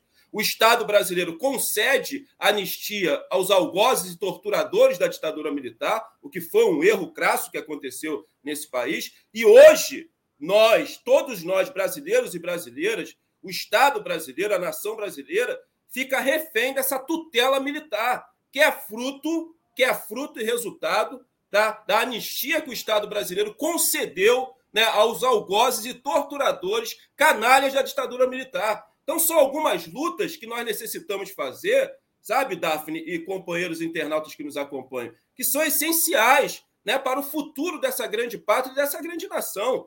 Sabe, nós temos que exigir que o STF reinterprete sabe? A anistia que foi concedida a esses algozes e torturadores da ditadura militar. Não quero saber a idade deles, se eles estão velhos, os canalhas também envelhecem e eles precisam ser punidos. Né? A mesma punição que aconteceu nos países vizinhos aqui da América do Sul, tanto na Argentina quanto no Chile. Isso é essencial para destruirmos essa tutela militar que nós vivemos aqui no Brasil, com constante receio e medo de golpe por parte desses militares. Então, isso é essencial. E a não punição do Moro e do Dallagnol vai ocasionar problemas seríssimos futuramente nesse processo de judicialização da política brasileira, que tem o seu início com o mensalão e a consolidação com essa organização criminosa que foi a Operação Lava Jato. A Operação Lava Jato acabou, mas o lavajatismo continua aí. Os resquícios do lavajatismo continuam aí. Então, o que aconteceu com a companheira Cristina Kirchner, eu quero aqui é, dedicar aqui toda a solidariedade a ela, né, vítima do lawfare, mais uma vez repito, que é uma ferramenta de guerra utilizada pelo imperialismo norte-americano para perseguir e criminalizar os seus opositores aqui na América do Sul e da América Latina, se o imperialismo se sentir na necessidade, ele vai se utilizar do lawfare para, mais uma vez, perseguir né, aqueles que são seus opositores aqui no Brasil e até o próprio presidente Lula. Então a gente tem que acender o sinal laranja com o que aconteceu com a companheira Cristina Kirchner, prestar toda a solidariedade a ela, né? fazer uma luta junto com ela, isso é essencial, né? a unidade da América do Sul e da América Latina nesse momento, já que nós estamos né, no radar é, do imperialismo norte-americano. E eu fiz questão, Daphne, de fazer, né, é, é, de olhar aqui para o retrovisor recente da história desse país, porque é crucial, é crucial que venhamos realizar algumas lutas para que nós não venhamos pagar um preço caríssimo é, mais à frente. Então, é um escárnio nós sabermos aí que Moro e Dallagnol, a partir do ano que vem, esses dois lesa-pátrias, Judas da nação, estarão aí compondo, compondo né, o, o, Congresso Nacional. E também fiz um apanhado aqui é, da forma de ação e do método de ação que o imperialismo foi é, adequando né, ao longo do tempo para que as suas ações é, fossem o menos custoso possível aos seus cofres. Então, hoje, o imperialismo é muito mais barato é, para o imperialismo né, derrubar governos através do lawfare e através dos embargos e das sanções econômicas, que é outra arma de guerra do imperialismo norte-americano, que eles estão utilizando com o nosso país co-irmão aqui vizinho, que é a Venezuela, que tem a maior reserva de petróleo do mundo, e é, é nisso que o imperialismo está de olho, por isso que ele impõe a sanção, né, as sanções, o embargo né, ao, imperialismo, ao, ao governo Maduro, à Venezuela, com a ideia né, de desestabilizar o governo Maduro, derrubar o governo Maduro e colocar um espantalho sentado na cadeira da presidência da República que vai estar totalmente subordinado aos interesses do imperialismo norte-americano. Todo revolucionário tem um dever moral e político de lutar pela destruição do imperialismo norte-americano com a sua política expansionista que vem saqueando né, as riquezas e recursos naturais dos países onde o imperialismo é, vem invadindo, e quando não invade, ele consegue derrubar através dessas duas ferramentas de guerra que ele utiliza hoje, que é menos custoso aos cofres públicos, o lawfare e os embargos, e colocando ali espantalhos na cadeira da presidência da República que estarão representando os interesses do imperialismo norte-americano. Isso acontece muito no continente africano, sabe? É, é o colonialismo continuado que acontece na África. É, eles não precisam mais invadir a África com o exército. Né? Eles derrubam governos democráticos que lutam por uma África, né, um continente africano livre e soberano, né, dentro do contexto do panafricanismo. Eles derrubam através do lawfare, através do embargo, através de financiamento de grupos rebeldes e colocam seus espantalhos para continuar esse saque continuado, esse colonialismo continuado que acontece no continente africano. Então, a, a, luta internacionalista nesse momento, Daphne, companheiros e companheiras que nos assistem, e a luta anti-imperialista, ela é uma luta essencial e crucial que nós precisamos travar. Eu estava conversando ontem com o companheiro Pepe, a partir do ano que vem, né, ele até discordou um pouco da minha posição, mas nós iremos fazer isso no Movimento Nacional das Favelas e Periferias. Eu vou começar a fazer umas viagens internacionais aqui na América do Sul e na América Latina, e a gente vai lançar uma campanha para a gente começar a fomentar né, essa discussão da necessidade de termos uma América do Sul e uma América Latina livre e soberana e varrermos de uma vez por todas o avanço da mão do imperialismo aqui. E a campanha vai ser para que as bases militares que o imperialismo americano tem na América do Sul e na América Latina sejam retiradas de forma imediata. É óbvio que essa campanha não vai resultar nessa vitória. A gente sabe que o imperialismo não vai retirar suas bases militares que existem aqui na América do Sul e na América Latina com essa campanha. Mas essa campanha, Daphne, pode fomentar junto né, aos cidadãos né, que vivem aqui na América do Sul e na América Latina como o imperialismo norte-americano age. Né? E uma das formas de ação dessa política expansionista do imperialismo norte-americano são as bases militares que ele tem espalhado em várias partes e regiões do mundo. Então a gente vai fazer essa campanha e eu acho que a gente, através dessa campanha, a gente pode fomentar essa discussão de como a América Latina é um quintal, é um radar do imperialismo norte-americano e nós temos que dar fim e cabo nisso. E o presidente Lula vai ter um papel crucial, determinante e preponderante. É por isso que ele vem sofrendo essa pressão do mercado financeiro especulativo, dessa imprensa corporativa podre e canalha, lacaio do imperialismo norte-americano aqui no Brasil. Né? E Lula vai enfrentar uma situação, como a gente sempre pontua aqui, difícil, né, Daphne? Não fizemos a maioria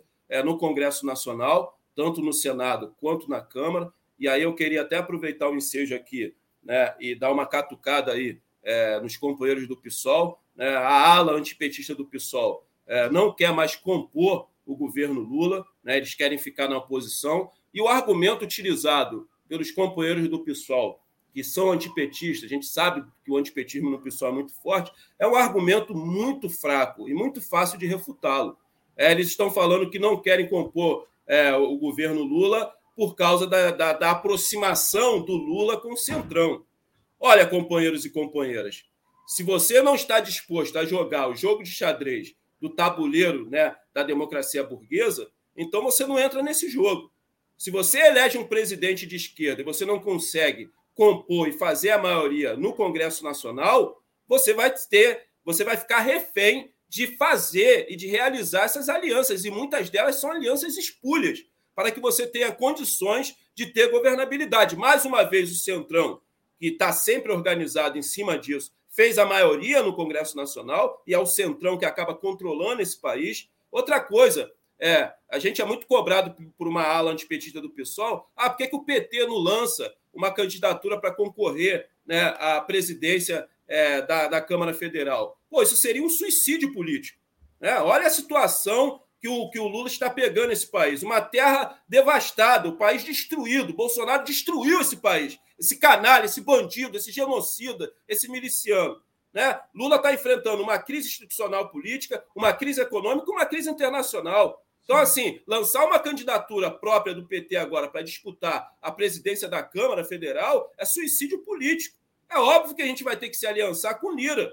É óbvio. É óbvio. Então, assim, é, algumas posições né, dos companheiros do PSOL que são antipetistas são fáceis de ser refutáveis. Né? Eu queria aproveitar o ensejo para dar essa catucada no PSOL, que, lamentavelmente, né, uma ala do PSOL, não é todo o PSOL, não querem mais compor com o presidente Lula e querem ficar na oposição, usando esse argumento muito raso e muito artificial de que o Lula está se aproximando do Centrão. Eu espero que um dia o PSOL vença uma eleição no executivo presidencial e quero ver se eles terão condições é, de governar né, sem fazer as alianças necessárias dentro desse jogo do tabuleiro de xadrez da democracia burguesa aqui no Brasil. Se você não quer jogar o jogo, não entra. Agora, se você entrou para jogar, você tem que jogar segundo as regras do jogo. E as regras do jogo é essa: quem faz a maioria no Congresso governa esse país. E quem governa esse país é o Centrão. É impossível é, você ter governabilidade sem se aliançar com o Centrão. Impossível. Perfeito.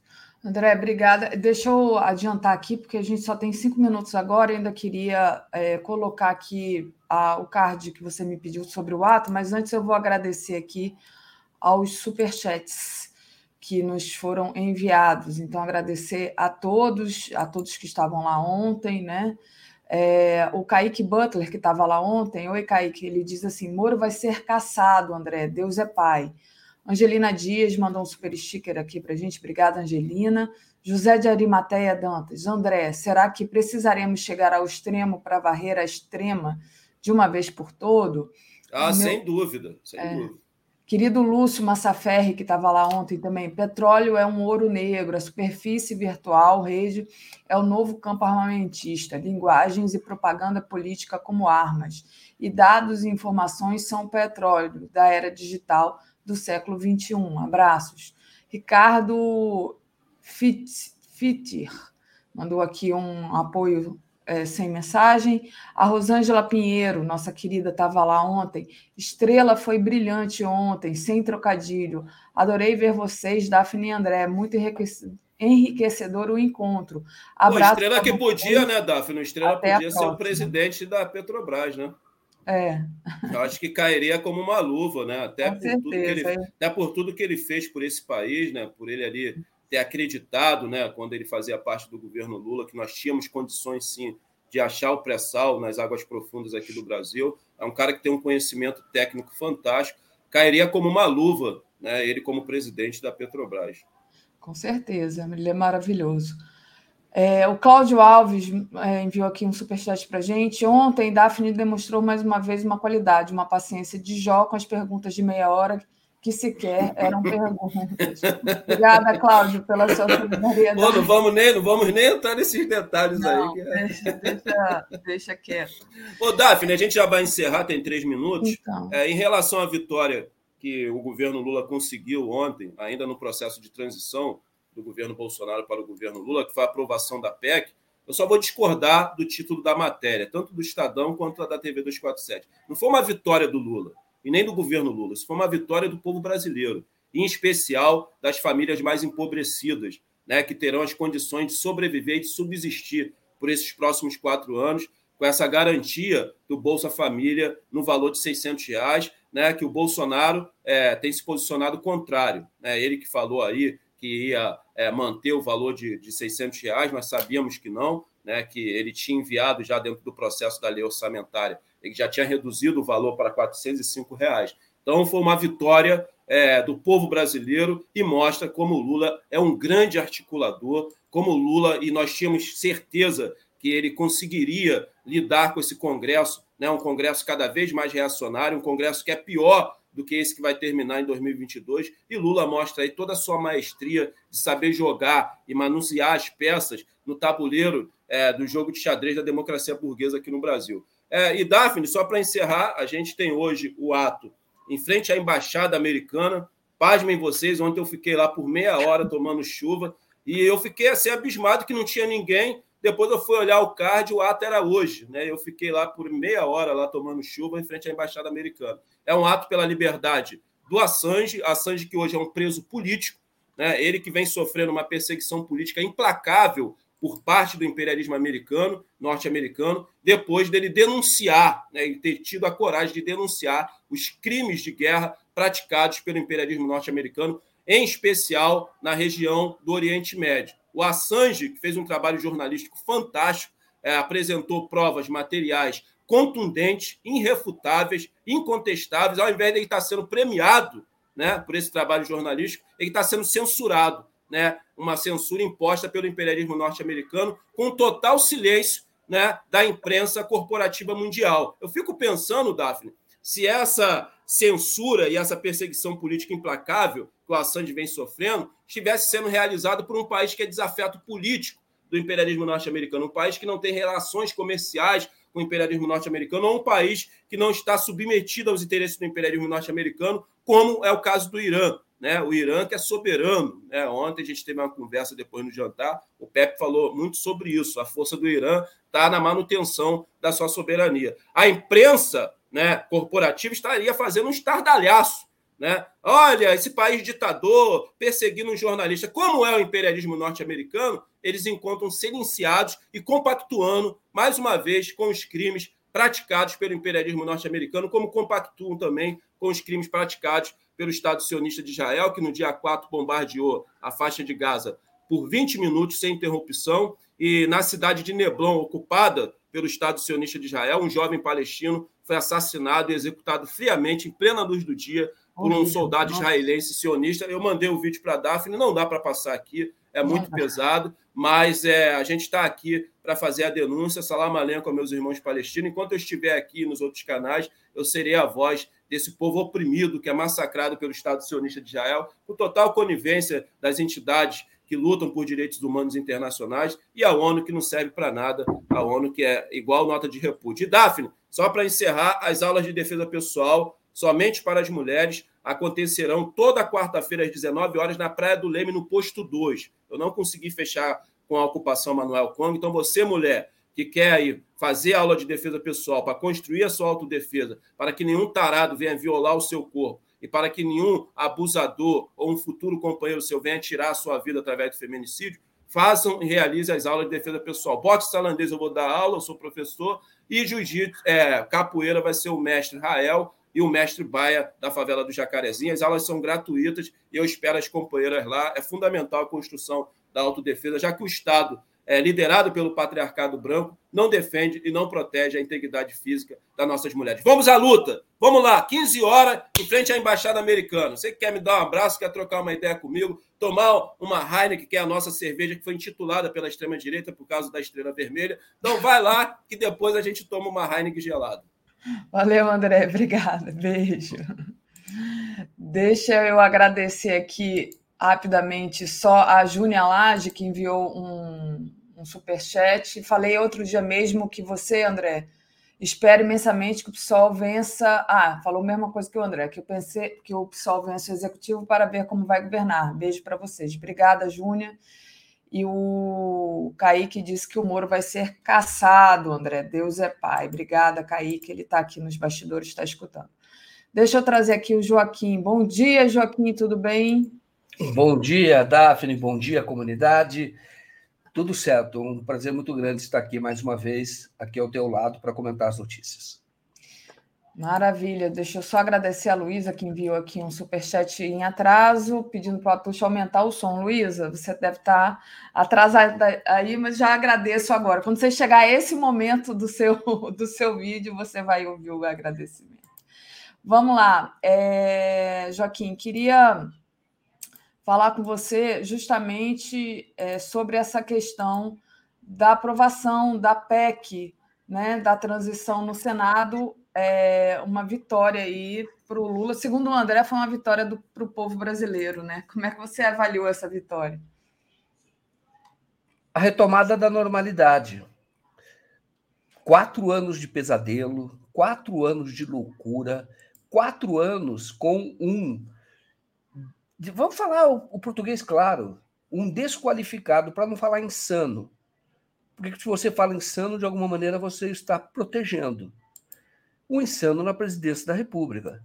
Então eram brigas constantes, eram é, é, a, o escândalo de compra de votos através da liberação do orçamento secreto. E você tem essa notícia que, é, vamos dizer assim, parece ser a retomada da normalidade, sabe? Aquela coisa de. Durante quatro anos tivemos aquele temporal. A chuva é importante, mas temporal assusta. Então, aquele temporal que não acabava mais, que era tudo sem sol, nublado, e aquela. Não é nem nublado, dizer, sem sol, chuva pesado, né? E de repente é como se você visse que o sol despontou de novo. Estou falando do sol, não é o Lula, tá? O sol é essa normalidade, é o país voltando à normalidade. Então, como se tivesse passado o temporal, começa a nascer o sol, e parece que estamos começando a engrenar novamente. As pessoas esquecem de como a vida melhorou no, no, nos dois mandatos do Lula. Como melhorou. E até que se iniciasse a Lava Jato. Como a vida do brasileiro tinha melhorado. Você via isso em todos os locais, e é isso que vai acontecer de novo quando você tem um governo com rumo, que tem direção, que trabalha. Porque o Lula podia simplesmente, ou o governo de transição, toda a equipe montada ali pelo Lula, simplesmente vamos deixar acontecer a partir do 1 de janeiro, a gente é, vê como é que está e vamos tocar, e aí vai aos trancos e barrancos, como foi todo o governo Bolsonaro, em todas as áreas. Então eu vejo como realmente o, o nascer do sol de novo. Quer dizer, temos ali o tempo de normalidade, que é o que vai acontecer. E é para isso que o Lula foi eleito. E ninguém aguentava mais. Tudo bem, você tem os malucos, os, os, os semi-incapazes, esses odientos, ignorantes, que estão ainda na frente do quartel pedindo a violação da democracia. Você tem ainda, é minoria, sempre falei isso aqui, não é minoria, não tem 49,5% de brasileiros, 49% de brasileiros, 1, né? Não tem de fascistas, de bolsonaristas, de loucos, de brasileiros que, se desaparecesse, saísse daqui, não fariam falta nenhuma. Nenhuma. Não faria falta nenhuma. Mas tudo bem, eles estão por aqui e nós temos que conviver com ele, como temos que conviver, às vezes, em várias cidades do interior, com um cachorro solto na rua. Que às vezes eu me lembro quando era criança, minha mãe pedia para ir no armazém, eu tinha que passar por uma, pela rua, virava a esquina e tinha uns cachorros, eu morria de medo. Só que eu nunca fui mordido por cachorro, porque eu me livrava dos cachorros e conseguia ir no, no armazém, fazer a compra e voltava. A mesma coisa acontece hoje aqui no Brasil. Vamos nos livrar dessa gente. E o Brasil quis essa volta da normalidade. Houve uma aliança muito grande para que um governo fosse derrotado, para que o governo não fosse reeleito. Foi a primeira vez que um governo federal, que um candidato a presidente, não é reeleito, porque o Brasil não aguentava mais. E nós estamos retomando esse, esse clima de normalidade. Isso vai fazer muito bem para todos nós, até do ponto de vista psicológico, viu? Muita gente ficou mal, muita gente foi abalada nesse período. Muita gente foi abalada nesse período. É como se, se vamos dizer assim, para quem é religioso, falou: o Brasil a, a, desgraça se abateu sobre o Brasil a partir da eleição do Bolsonaro, totalmente, começa em 2016. Né? Fala, são as pragas que surgiram, o Bolsonaro é uma delas aqui no Brasil, né? Alguém místico, religioso pode imaginar isso, né?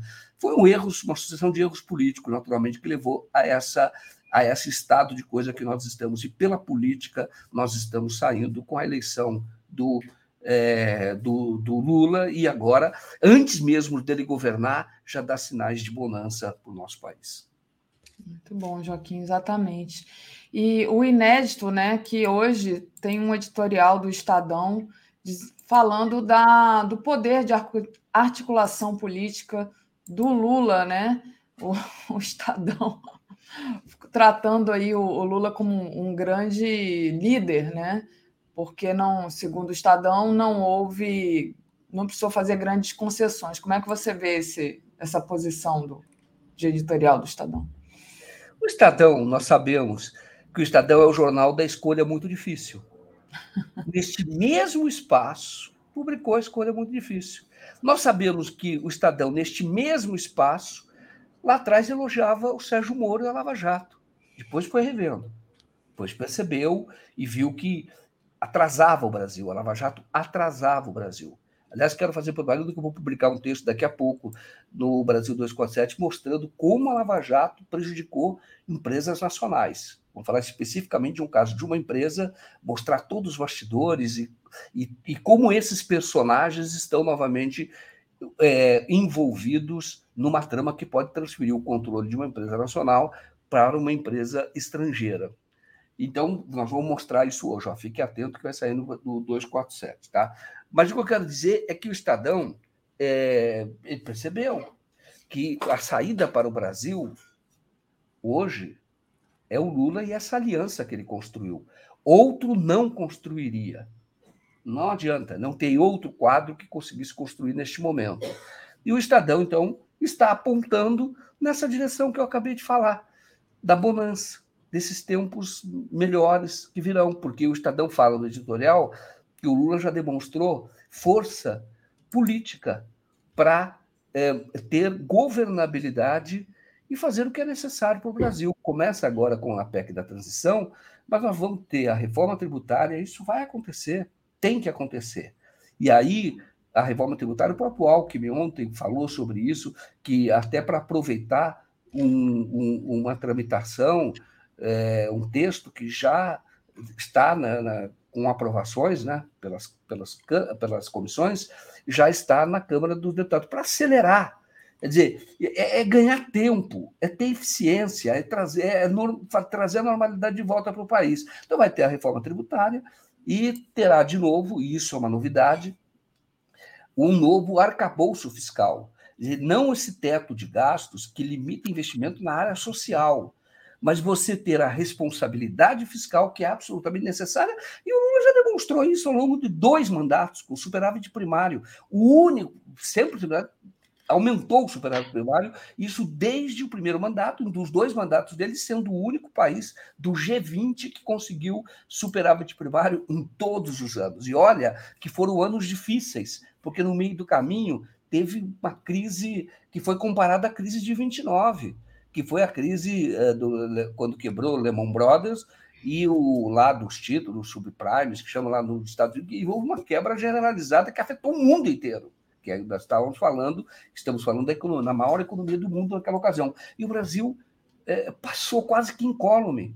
Quase que eu digo porque um ano teve uma queda de 0,1%, enquanto os países quebraram, muito quase quebraram, né? Só não quebraram porque os Estados Unidos, por exemplo, emite dinheiro. Mas quase quebrar, o Brasil, quase quebraram. E o Brasil não. O Brasil cresceu, fez 0,1 num ano, e depois ele cresceu e cresceu a uma taxa que é comparável à taxa chinesa. Então, isso fazia bem para todo o, o, o Brasil. E isso por conta justamente da responsabilidade fiscal e da governabilidade, que são instrumentos da governabilidade. A Lava Jato criminalizou a política, mas a governabilidade com se dava com o que ele sempre fez, com muita conversa e partindo de um princípio. É o que ele fala sempre, falava já naquela ocasião. Ele governa com as forças políticas escolhidas pelo próprio povo. Então, quando fala, ah, eu não gosto do senador X, eu não gosto do senador Y, eu não gosto do deputado X, eu não gosto do senador Y, ah, eu não quero que deputado do partido eh, do MDB, ou seja, do PSD, eu não quero que ele vá para o governo. Se não for, não tem governo. Então, ele governa com o que o povo dá, ele sempre falou isso, que quem coloca essas pessoas no Congresso Nacional, nos governos dos estados, quem coloca é o povo. Aí você respeita a vontade do povo e governa com aquilo que o povo dá. Isso é maturidade política e, e claro que isso deve ser feito sempre de maneira republicana, sempre republicana. Mas é claro que um presidente não é fiscal da ação de todas as pessoas que estão ali, nem tem condição para isso. E, essa, e esses mecanismos de fiscalização têm que existir, e existiram, e foram aperfeiçoados, criados e aperfeiçoados, que é o caso da época do governo Lula, CGU, que é o caso da, da, da, da, da, do acesso uh, de informação, da autonomia que foi dada ao Ministério Público, de uma autonomia muito grande que foi dada à Polícia Federal. Tudo isso eram mecanismos que permitiam esse controle, mas o governo governa com as forças que o povo dá. Assim é, assim deve ser. Veja que o, no Peru, o Pedro Castilho é, caiu porque ele não conseguiu ter governabilidade, ele não conseguiu governar com as forças políticas do Peru.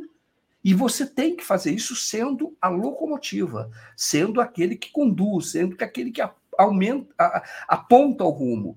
Mas é, o Lula, de volta à, à, à presidência, é, na verdade, a, o editorial aponta para isso, não, não fala dessa, dessa forma, mas, na verdade, é a volta da política no centro do governo. E assim tem que ser. E veja que você usa as forças políticas para quê? Para fazer cuidar das pessoas. Porque a PEC da transição é para quê?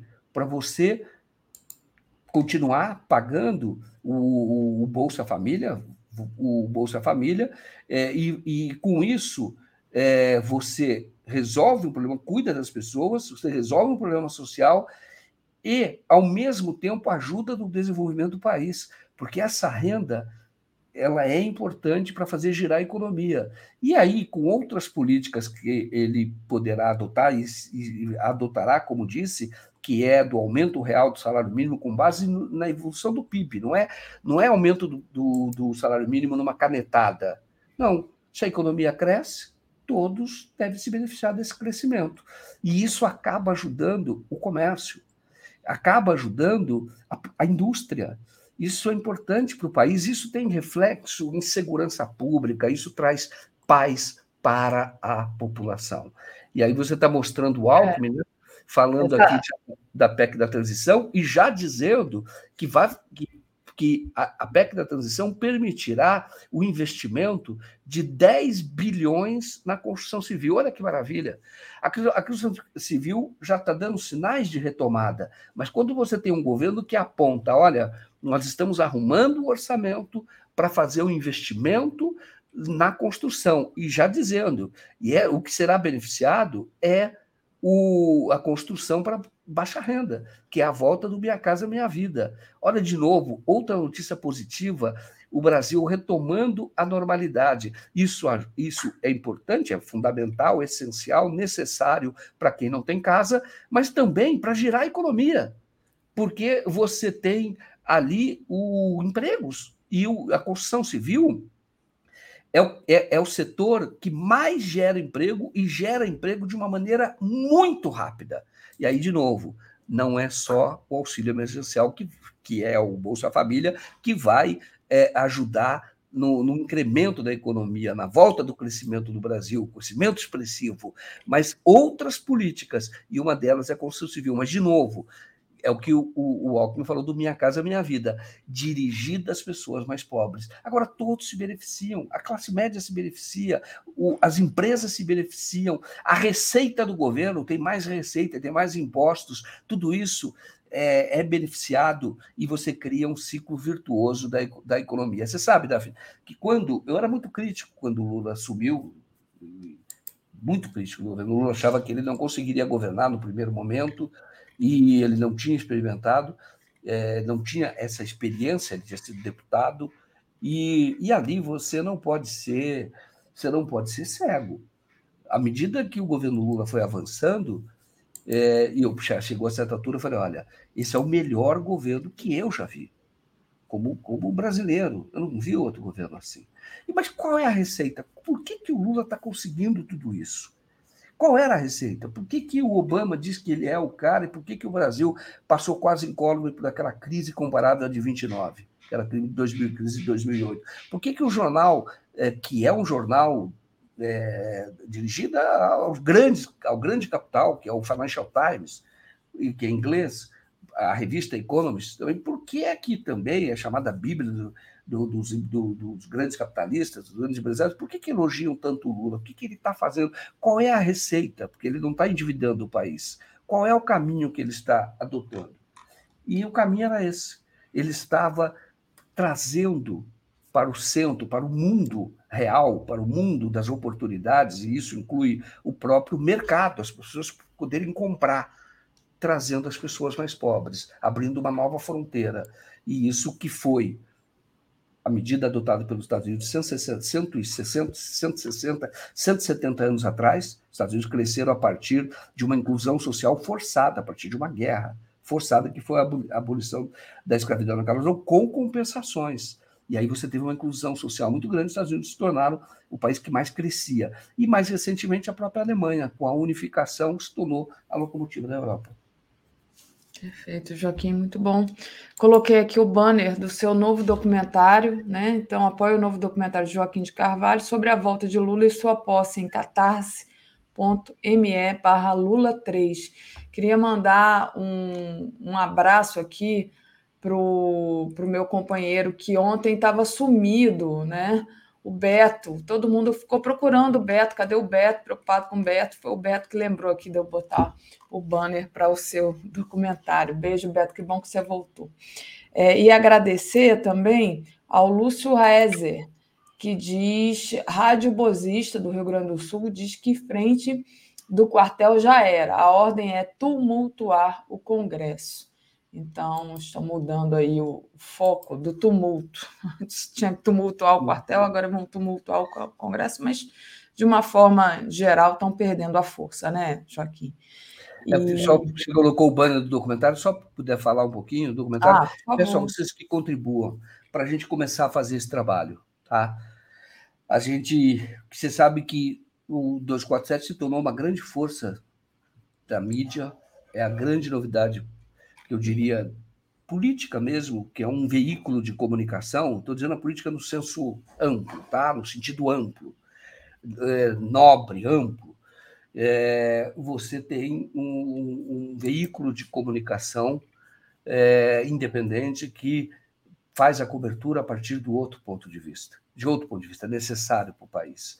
E tudo isso foi criado por vocês, mantido por vocês. O documentário é o, o, algo que nós é, o 247 é, criou essa produção de documentários a partir de fevereiro, e tenho muita honra de participar desse projeto e que é financiado por vocês também. Então, preciso da ajuda de vocês para a gente começar a trabalhar e fazermos o filme que é a posse do Lula, tá? Que vai ser, na verdade, o capítulo seguinte ao que ao do 580 dias, documentário que vocês viram que mostra a luta, a resistência que deu nisso, que voltou, que é a eleição do Lula. E agora vamos mostrar essa festa, como é que o Lula construiu essa volta ao Palácio Planalto, algo que é, vamos dizer assim, na história, difícil até de explicar, porque nós sabemos como era, como estava o clima no Brasil seis anos atrás, nós lembrávamos disso, era impossível. O Lula preso em 2018, 2019, e, e as pessoas resistiram ali, e agora vão ter essa festa maravilhosa, colocando de, o Lula de volta ao Palácio do Planalto. Houve um comentário aqui falando: não santifiquemos o Lula. Não, não tem que santificar Lula coisíssima nenhuma. Mas nós temos que dizer ao mundo que nós temos o privilégio de ter no país um quadro que é maior até que o Nelson Mandela como símbolos, os dois são equivalentes. Mas pela importância política do Brasil, geopolítica do Brasil, você ter um líder desta qualidade, isso é importante para o país e nós temos que sim valorizar, nós temos que começar a valorizar o que é bom no Brasil e valorizar esse quadro político. Sim, o Brasil é uma coisa curiosa. O Brasil, um grande, quando a gente é criança, aprendeu, eu aprendi, a grande referência do Brasil era um, uma pessoa que foi morta, que era o Tiradentes, o mártir. Então, é uma coisa de tristeza de um país, que não pode ser só assim. Tem que ser valorizado, mas temos que falar das nossas vitórias. E depois nós tínhamos o próprio Dom Pedro I, que era apresentado como um, um bêbado, como é nem bêbado, um mulherengo, desqualificado. E eu fui ter noção de quem era o Pedro I em Portugal, porque lá a história é contada diferente, que lá é o Pedro IV que ele teve relevância aqui, tem relevância, relevância lá. Ah, mas ele tem defeitos? Claro que tem defeitos, a gente vai mostrar defeitos, óbvio que tem. Mas tem que começar a valorizar o que é nosso, o que é do, do país, o que é, a, a, liderança de uma pessoa como, como o Lula e vão ser construídos outros. Você tem no, nos Estados Unidos um grande, é, vamos dizer, reconhecido, os, os, tais fundadores da nação, os pais da nação, eles têm o rosto esculpido numa montanha. Quando você, é, em Washington, você tem uma grande é, escultura do Abraham Lincoln. Morreu também, foi morto, foi assassinado por loucos naquela ocasião mas se fala muito da, da, da, qualidade do Lincoln. Você pensa em qualquer lugar, você vai na Disney, tem um, um local lá só destinado a enaltecer o Abraham Lincoln, que, é um, que foi importantíssimo para eles. E nós temos que começar a enaltecer também as nossas figuras importantes, as nossas lideranças, fortalecer, não é santificar, é deixar o complexo de vira-latas. Não, isso é importante. Você ter um líder desse tamanho, como Lula, é importante que você enalteça, que você diga. Não é deixar de criticar, pelo contrário. Nós, como jornalistas, vamos apontar todos os erros. Claro que tem. As pessoas erram.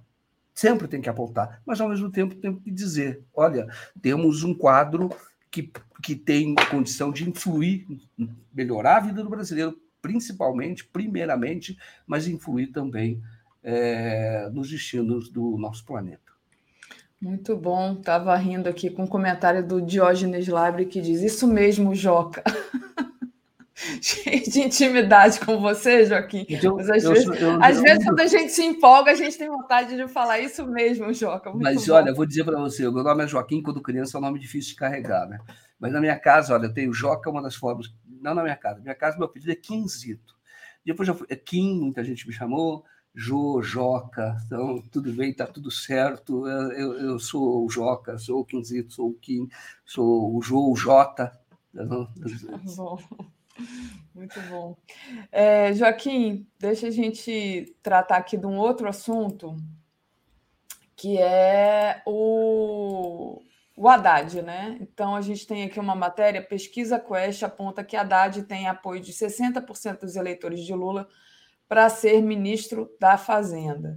Então, é, você já estava falando de como essa PEC vai alavancar a economia, né? Qual a expectativa aí para o nome do Haddad na, no Ministério da Fazenda, Joaquim? 60% é dos eleitores de Lula, né? Então, eu tenho certeza que esse é o ponto de partida. O Haddad tem tudo. Pelo conhecimento que ele tem, as pessoas têm que lembrar que o Haddad, o Haddad foi chefe de gabinete de João Sayad.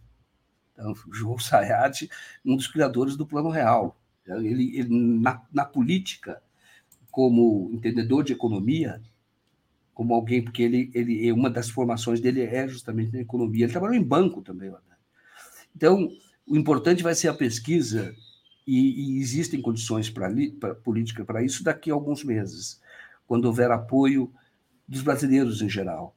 E há esse caminho, nós estamos nesse caminho porque o perfil que o Lula escolheu para o ministro da Fazenda, que é o perfil do Palocci, viu? Isso é a verdade do Palocci do primeiro governo, que é alguém que tenha experiência de gestão, o Haddad tem, que entenda de economia, o, o, o Haddad entende, o Palocci entendia menos, porque o Palocci era médico, entende de economia, que é, que, é, que é o caso do Haddad, e, sobretudo, tem a visão política.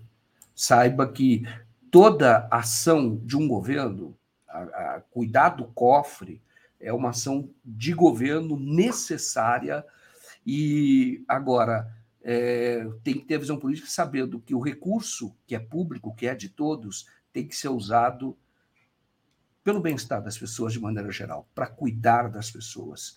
E é por isso que o Haddad está sendo escolhido e seis em cada dez eleitores do Lula já estão entendendo que ele é, de fato, a pessoa ideal para cuidar dessa, dessa área, para ficar à frente dessa área que é da Fazenda. Agora, a grande pesquisa que nós temos que esperar um pouco vai ser no final do ano que vem, para saber uma avaliação sobre a gestão do, do Haddad na economia. Vai ser muito importante, viu? O trabalho da economia vai ser fundamental, porque eu disse no início, é, você, o Brasil tem que fazer uma reforma tributária e fazer o, esse novo desenho de responsabilidade fiscal, porque não é só teto, que controla gastos, de jeito nenhum. Política monetária, questão dos juros, você tem que criar condições para que os juros baixem. É fundamental, porque cada 1% que você baixa da taxa básica de, juros, de juros vale uma PEC da transição, cada 1%. Uma PEC da transição. Cada um. Então, se você está em 13, foi mantida até a taxa de juros, 13,75. Então, se você for baixando, você vai tendo fôlego para investir o dinheiro público, não para pagar títulos da dívida, porque é o financiamento do governo, mas você vai reduzindo e vai usando esse, esse dinheiro para investir em coisas concretas que mudam a vida das pessoas. E o Haddad tem esse desafio, tem qualificação para isso. Muito bom. É, último notícia aqui que eu queria pedir para você comentar, é, Joaquim. A gente já está aqui com a Tereza, daqui a pouquinho vou trazê-la. É sobre essa indicação, né? Uma questão que preocupa muito a todos, né? É a segurança do Lula. Então, o delegado Andrei Passos Rodrigues é cotado para chefiar Polícia Federal e a BIM no governo Lula. O delegado da Polícia Federal virou a sombra de Lula durante a campanha eleitoral. Ele é responsável pela segurança do presidente eleito até a posse. É, você tem alguma notícia, alguma análise para fazer a respeito dessa, desse nome do André Passos, Joaquim? André Passos ganhou a confiança do Lula, responsável pela segurança dele, mas eu, eu gostaria de comentar a necessidade, é um bom nome, mas a necessidade de haver até um redesenho da ABIN. A ABIN, hoje, ela, ela teoricamente, no papel, ela faz muita análise, tá? Mas o Brasil, por exemplo, não tem regulamentação de espionagem necessária em defesa do Estado. Necessária. Por exemplo, o Mabim poderia prever ou investigar exatamente qual o papel do Moro na destruição das empresas brasileiras da Lava Jato, que é uma defesa do Estado brasileiro. Porque não foi nada para combater a corrupção, foi para enfraquecer o nosso país. Então, eu, quem estiver à frente da BIM, esse nome tem que ser da confiança do presidente, se é necessário, por exemplo, quando tinha lá o GSI na época da Dilma, não era da confiança da Dilma. E, e, e, nós sabemos tudo o que ocorreu. Tudo teve espionagem de países dos Estados Unidos. A NSA espionava a própria Dilma, espionou, começou espionando a Petrobras. Então é preciso que haja até uma mudança legal e a BIM seja efetivamente um instrumento que é necessário. Todos os grandes países têm. E o Brasil precisa de um instrumento institucional, legal, para fazer a defesa da sua democracia, do Estado democrático de direito, para orientar ações do próprio governo. Mas tem que ter haver mudança legislativa para isso, tá? Porque hoje, hoje a não faz a espionagem no sentido de infiltrar pessoas, às vezes, para saber o que o Moro, se o Moro está recebendo dinheiro da CIA, por exemplo. Isso era absolutamente necessário, fazer contra-espionagem. Isso é necessário para defender o Estado, viu? Estou falando uma coisa absolutamente séria. Não adianta a gente ficar cheio de, ah, não, isso não pode. Não, o Estado tem a obrigação de se defender e tem que se usar instrumentos legais. Mas aí teria que ter mudanças legislativas. Mas o mais importante que isso é que seja uma pessoa da confiança do Lula, claro, mas mais importante é essa mudança institucional reconhecida pelo judiciário, pela justiça, para fazer a defesa do Estado e, claro, fazer a, a, defesa do que dá poder ao Estado, que é a democracia. Ninguém quer ditadura. É para fazer essa defesa do Estado democrático de direito. A BIM tem que ter ampliação do seu, da sua atuação. Tá? Para não fazer nada clandestino também, não. Mas a ampliação mais clara com sigilo. E sigilo garantido pela legislação. Para que isso, isso realmente fique sob sigilo, mas que o presidente tenha instrumentos para poder agir, dentro, sempre dentro da legalidade. Muito bom, Joaquim. É, você mais tarde disse que vai escrever uma matéria, é a questão dos preços abusivos que são cobrados pela, pela Petrobras, é isso? Não, hum, eu não, não ouvi. Vou falar sobre a Lava Jato, como a Lava Jato ah, é continua é em ação aqueles que eram lavajatistas para destruir uma empresa brasileira. Daqui a pouco vai estar no ar. Tá bom, então tá certo. Então aguardem aí a, a matéria que o Joaquim está escrevendo, vai estar na home. Provavelmente você vai falar disso no Boa Noite também, né, Joaquim? Hoje é quinta, vou. Talvez fale. Tá? Então, tá. Queria te agradecer bastante hoje e, bom, todos os dias que você está aqui comigo, mas desejar um, uma boa continuação aí do seu trabalho, Joaquim. Obrigado. Valeu, Daf. Valeu, pessoal. Até mais. Um abraço do Joca. Valeu. Comentário de Tereza Cruvinel. Oi, bom dia, Tereza. Bom dia, Daphne. Estava aqui acompanhando vocês. Bom dia, comunidade. Eu estou rindo aqui, a Maria Fernanda, tchau, jo... tchau, Kim, porque o Diógenes Lábio chamou. Ah, é isso mesmo, Joca, porque a gente fica assim, e é interessante, Tereza. Ontem teve encontro com o Pepe aqui no Rio, e a gente vai encontrando as pessoas que acompanham o 247, que nos abraçam, e fala, ah, você está todo dia no meu café da manhã, Uma e a gente acaba ficando amigo, né? Então as é. pessoas já estão assim chamando o Joaquim de Joca. Acho muito engraçado. Lá na, lá na transição, onde trabalham também mil pessoas, todo dia tem encontro gente que. Ah, a gente toma café juntos, eu, eu é. assisto vocês toda manhã. Tal, tal. É muito gostoso. Mas é isso. Muito, Olha, muito Davi, bom. só para a gente começar a conversa, não deixar passar em branco, a bruxa realmente passeia solta sobre a América Latina, né?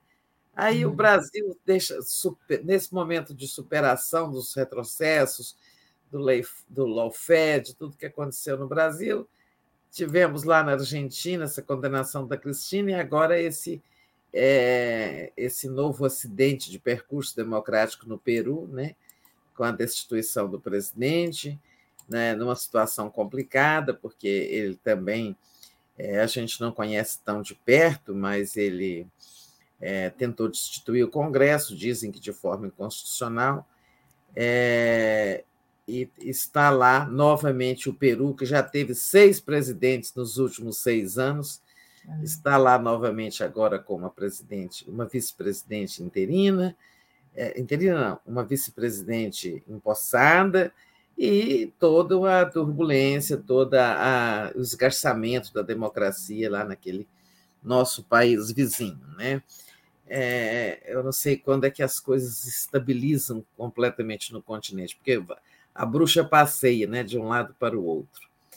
É verdade. É, para ver como assim a gente ainda tem muito a caminhar na consolidação da democracia na América Latina, né? Assim, de, uma forma mais é, global dentro do continente, continental. Global não, de uma forma mais continental. É verdade, Tereza. Torcendo lá, como disse o Lula, o importante é que foi é, as coisas aconteceram sem golpes, assim, sem golpe no sentido de violência, e ao que tudo indica, dentro da Constituição, não sei, eu acho que interromper mandato de presidente eleito é sempre uma coisa ruim, né? Mas, enfim, torcendo pelo povo peruano. É verdade. O, tem até um artigo do Emir Sader na nossa home chamado América Latina, Terra em Transe. É, Terra em Transe, é o ah. título do filme do Glauber Rocha, né? É. É, é, bem interessante. Ele vai falando justamente dessa instabilidade política na América Latina, citando o uhum. caso da Cristina, que aconteceu ontem, né? E, antes de ontem, e o caso do Pedro Castilho, que foi aconteceu ontem. Bem interessante esse artigo. Quem tiver oportunidade, vai lá ler. Ah, o Emir é um excelente analista internacional, é, inclusive era nosso analista internacional na, na TV Brasil até o momento de sua deformação, capturação, sua captura pelo governo Temer ainda, e é meu colega lá no GT de Comunicação Social. Eu ainda não li o artigo do Emir, mas vou ler. Legal. É isso, Tereza. É... Bom, deixa eu agradecer o pessoal que está nos acompanhando aqui, né? Pedir para vocês deixarem um like, é importantíssimo, né? E hum, eu posso trazer uma notícia aqui, até que eu ia comentar com o Joaquim, para depois a gente entrar na nossa pauta. É, deixa eu só agradecer a Thaís Marchiori, que renovou aqui o acesso dela de membro. Então, obrigada, Thaís. É esse a, aqui, Tereza, porque eu acho que é, nós duas mulheres aqui do 247, a gente tem que comentar isso. Fiquei bem é, chocada com a imagem. Da vereadora, né? É, a vereadora, foi uma vereadora do PT que foi assediada em plena sessão da Câmara. Ó, se vocês olharem aqui a foto, vocês já veem, tá? Isso aqui é um colega dela, né, dentro da Câmara, que simplesmente puxa o braço dela e depois pega ela e abraça por trás, assim, um negócio. Eu vou colocar aqui a, o vídeo que está dentro da nossa é, matéria. Beija no rosto, né? Beija no rosto. Beija no rosto. Olha para isso, gente. Oi, não, senhor presidente, eu, eu, tô, eu, eu tô convencido do voto, inclusive, no substitutivo global. É um negócio, assim, impressionante, porque como que até a gente está em 2022, né? Os homens acham que podem dispor dos, dos corpos femininos de um jeito assim abusivo, chocante. Eu fiquei chocada com isso, né? Uma vereadora e está sujeita a um negócio desse, dentro do ambiente de trabalho dela. Mas passo para você comentar, Tereza, porque eu não podia deixar de trazer esse assunto. Né? É, pois é, é, essa coisa no parlamento, né? É o segundo caso em pouco tempo que a gente tem esse. Claro que esse tipo de assédio, é, quando acontece em, carlas, em casas parlamentares, só mostra o quanto ele é comum aqui fora, né? na vida real. Tivemos aquele caso lá na, na Assembleia de São Paulo, né? E agora esse lá em Florianópolis, gente, em casa legislativa, que na verdade eles estão dizendo que não reconhecem é, as mulheres naquele espaço de poder, sabe? Você é apenas uma mulherzinha que eu pego, agarro amasso, não é? É não, não uma excelência como eu, porque. Exatamente. é, então, há um componente aí de machismo e de misoginia, que é a não tolerância é, de mulher em espaços de poder, né? É, é uma forma de explicitar é, o rancor que um sujeito como esse tem por uma mulher estar ali no plenário é, representando tanto quanto ele uma parcela da população. Né? Então, fala assim: eu te humilho, é, eu te pego. Você, na verdade, é, não passa de uma mulher. Né? É isso que eles Você não passa de um corpo que eu posso dispor, que eu é. posso manipular, né? É, exatamente. Então, é, você imagina se acontece nas casas parlamentares o quanto não acontece né, com mulheres comuns em outros espaços, espaço de trabalho, dentro do transporte coletivo, em qualquer situação. As mulheres vivem sofrendo ainda é, esse tipo de bolinação intolerável. E você sabe, Tereza, que eu acabei de passar o assunto para você comentar veio um, um homem aqui justamente questionar, me questionar e falar da minha sexualidade de maneira pejorativa aqui. É impressionante como a gente incomoda, né? Mas vai ter aqui duas mulheres comentando. É, é tudo incomoda vindo de mulheres. É. O fato de estarmos aqui, duas mulheres, tocando essa uma hora, incomoda, né? Claro que a gente está falando, né?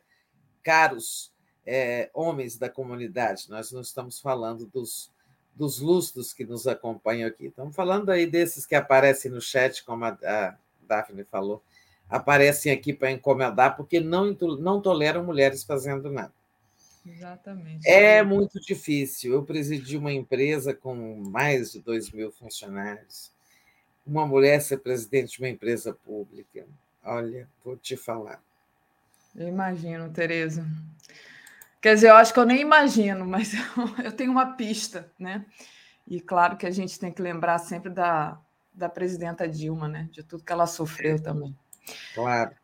Bom, Tereza, vamos lá. É, falar da aprovação da PEC da transição, né? O Senado aprovou em dois turnos a PEC, sem novas mudanças. Agora vai seguir para a Câmara, né?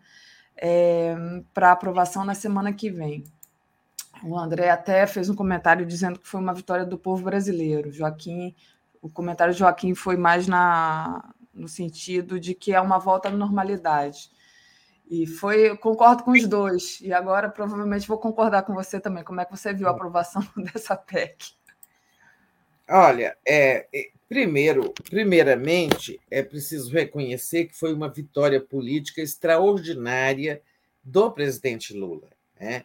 Essa PEC estava embaraçada aqui e tal, ele veio cá, negociou, impulsionou, aí só depois que ele veio ela foi finalmente apresentada e articulou com vários partidos e tal a aprovação. É uma demonstração da sua capacidade de aglutinar forças políticas em torno de uma ideia, de uma proposta, de um projeto. Né? É, uma vitória extraordinária, porque foram 64 votos, quando eram necessários 49. No primeiro turno teve 16 votos contra e no segundo turno só 13. Né? É, E, segundo, foi uma demonstração de sensibilidade do Congresso, né? claro que sob o impulso do novo governo, né? a questão da pobreza, né? A situação social gravíssima que o Brasil enfrenta. Porque essa PEC, ela, o essencial dela é a necessidade, o reconhecimento da necessidade de se continuar pagando uma, uma transferência de renda de 600 reais, com esse adicional que Lula propôs na campanha de 150 reais por cada criança de até seis anos de idade. É, isso aí é colocar os pobres no orçamento. Né? É exatamente isso. Foi colocado esse dinheiro no orçamento, fora do teto de gastos, para que o novo governo né, agora dê seguimento à política social, que já foi o Bolsa Família no passado. O Bolsonaro rebatizou para tentar ficar virar pai da ideia, mas não virou.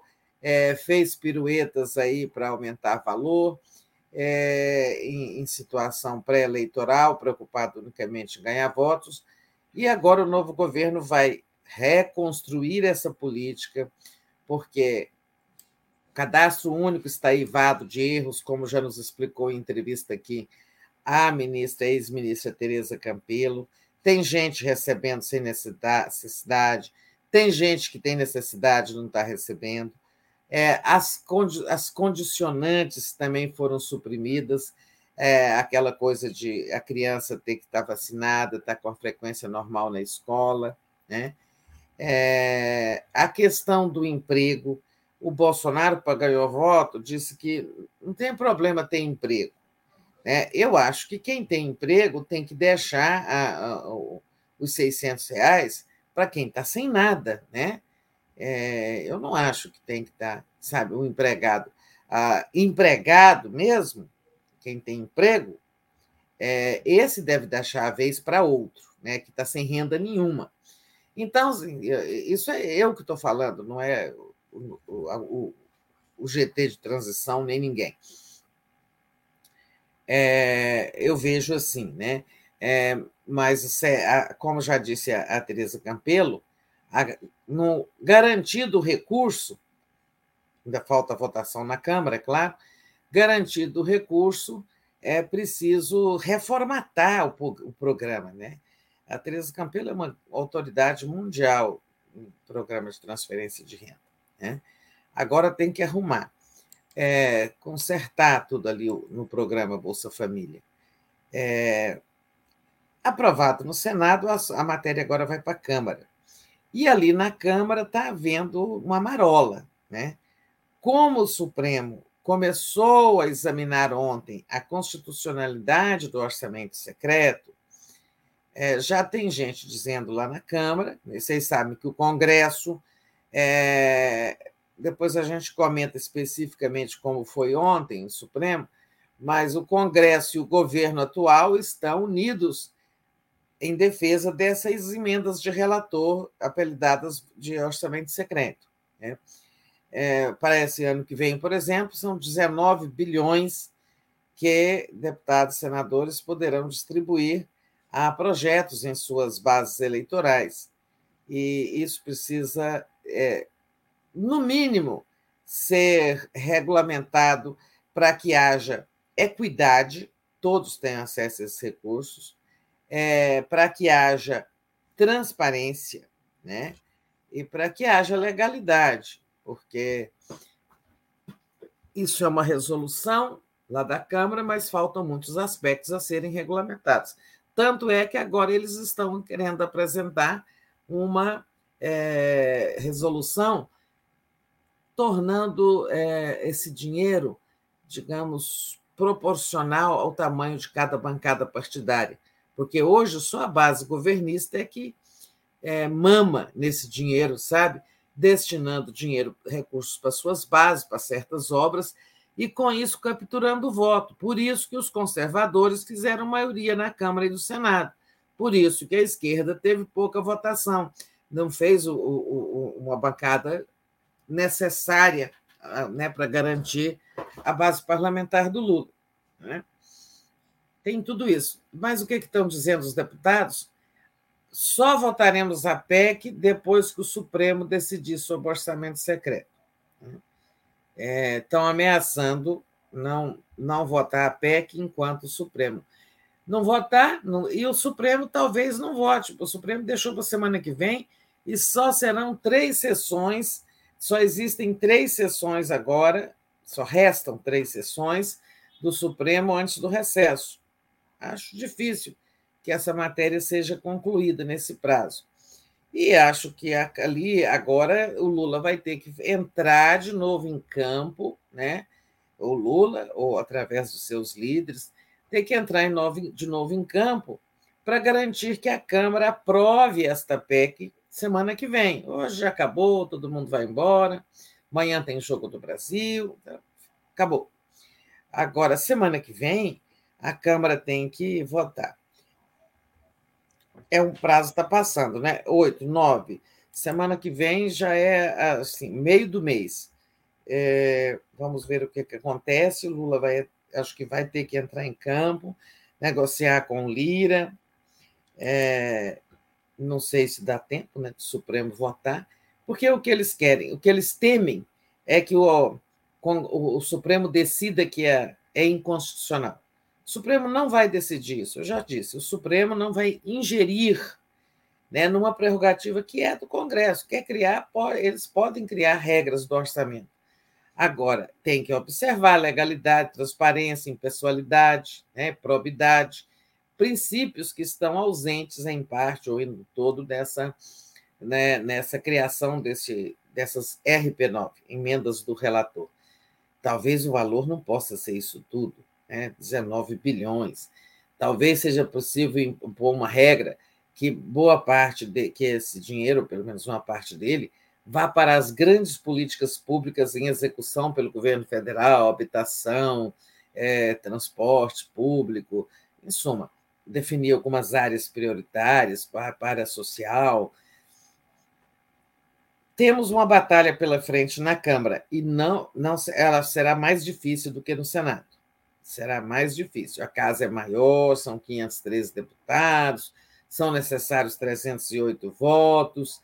É, tem ah, ah, o presidente da Câmara, que é uma espécie de rei da casa, e ele, é, Arthur Lira, é quem mais está incomodado com a votação, a decisão do Supremo sobre o orçamento secreto, porque ele é a pessoa que tira, extrai o seu poder, né?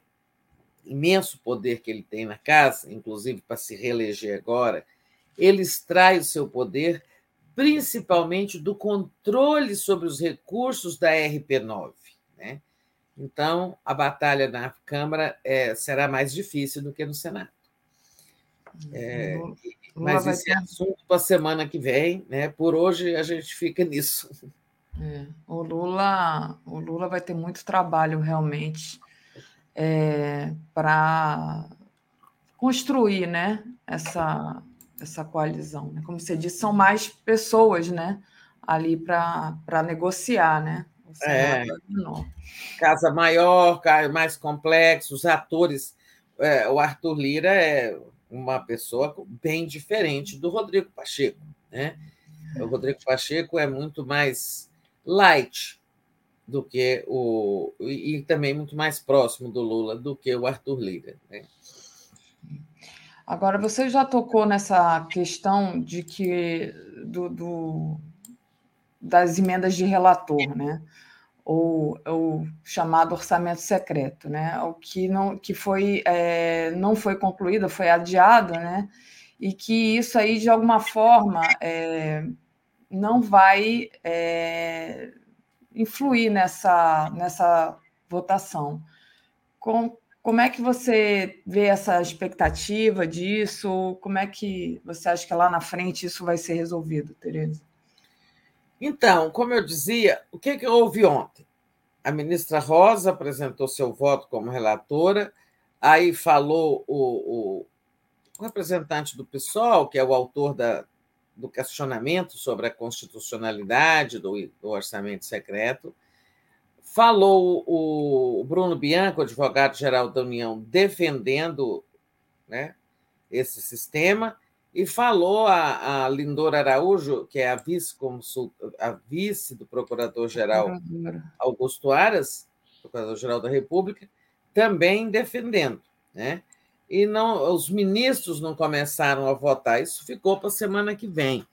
É, eu não sei é, como que vai acontecer é, assim essa simultaneidade entre a votação da Câmara e é, o, a decisão lá, o julgamento lá no, lá no Supremo.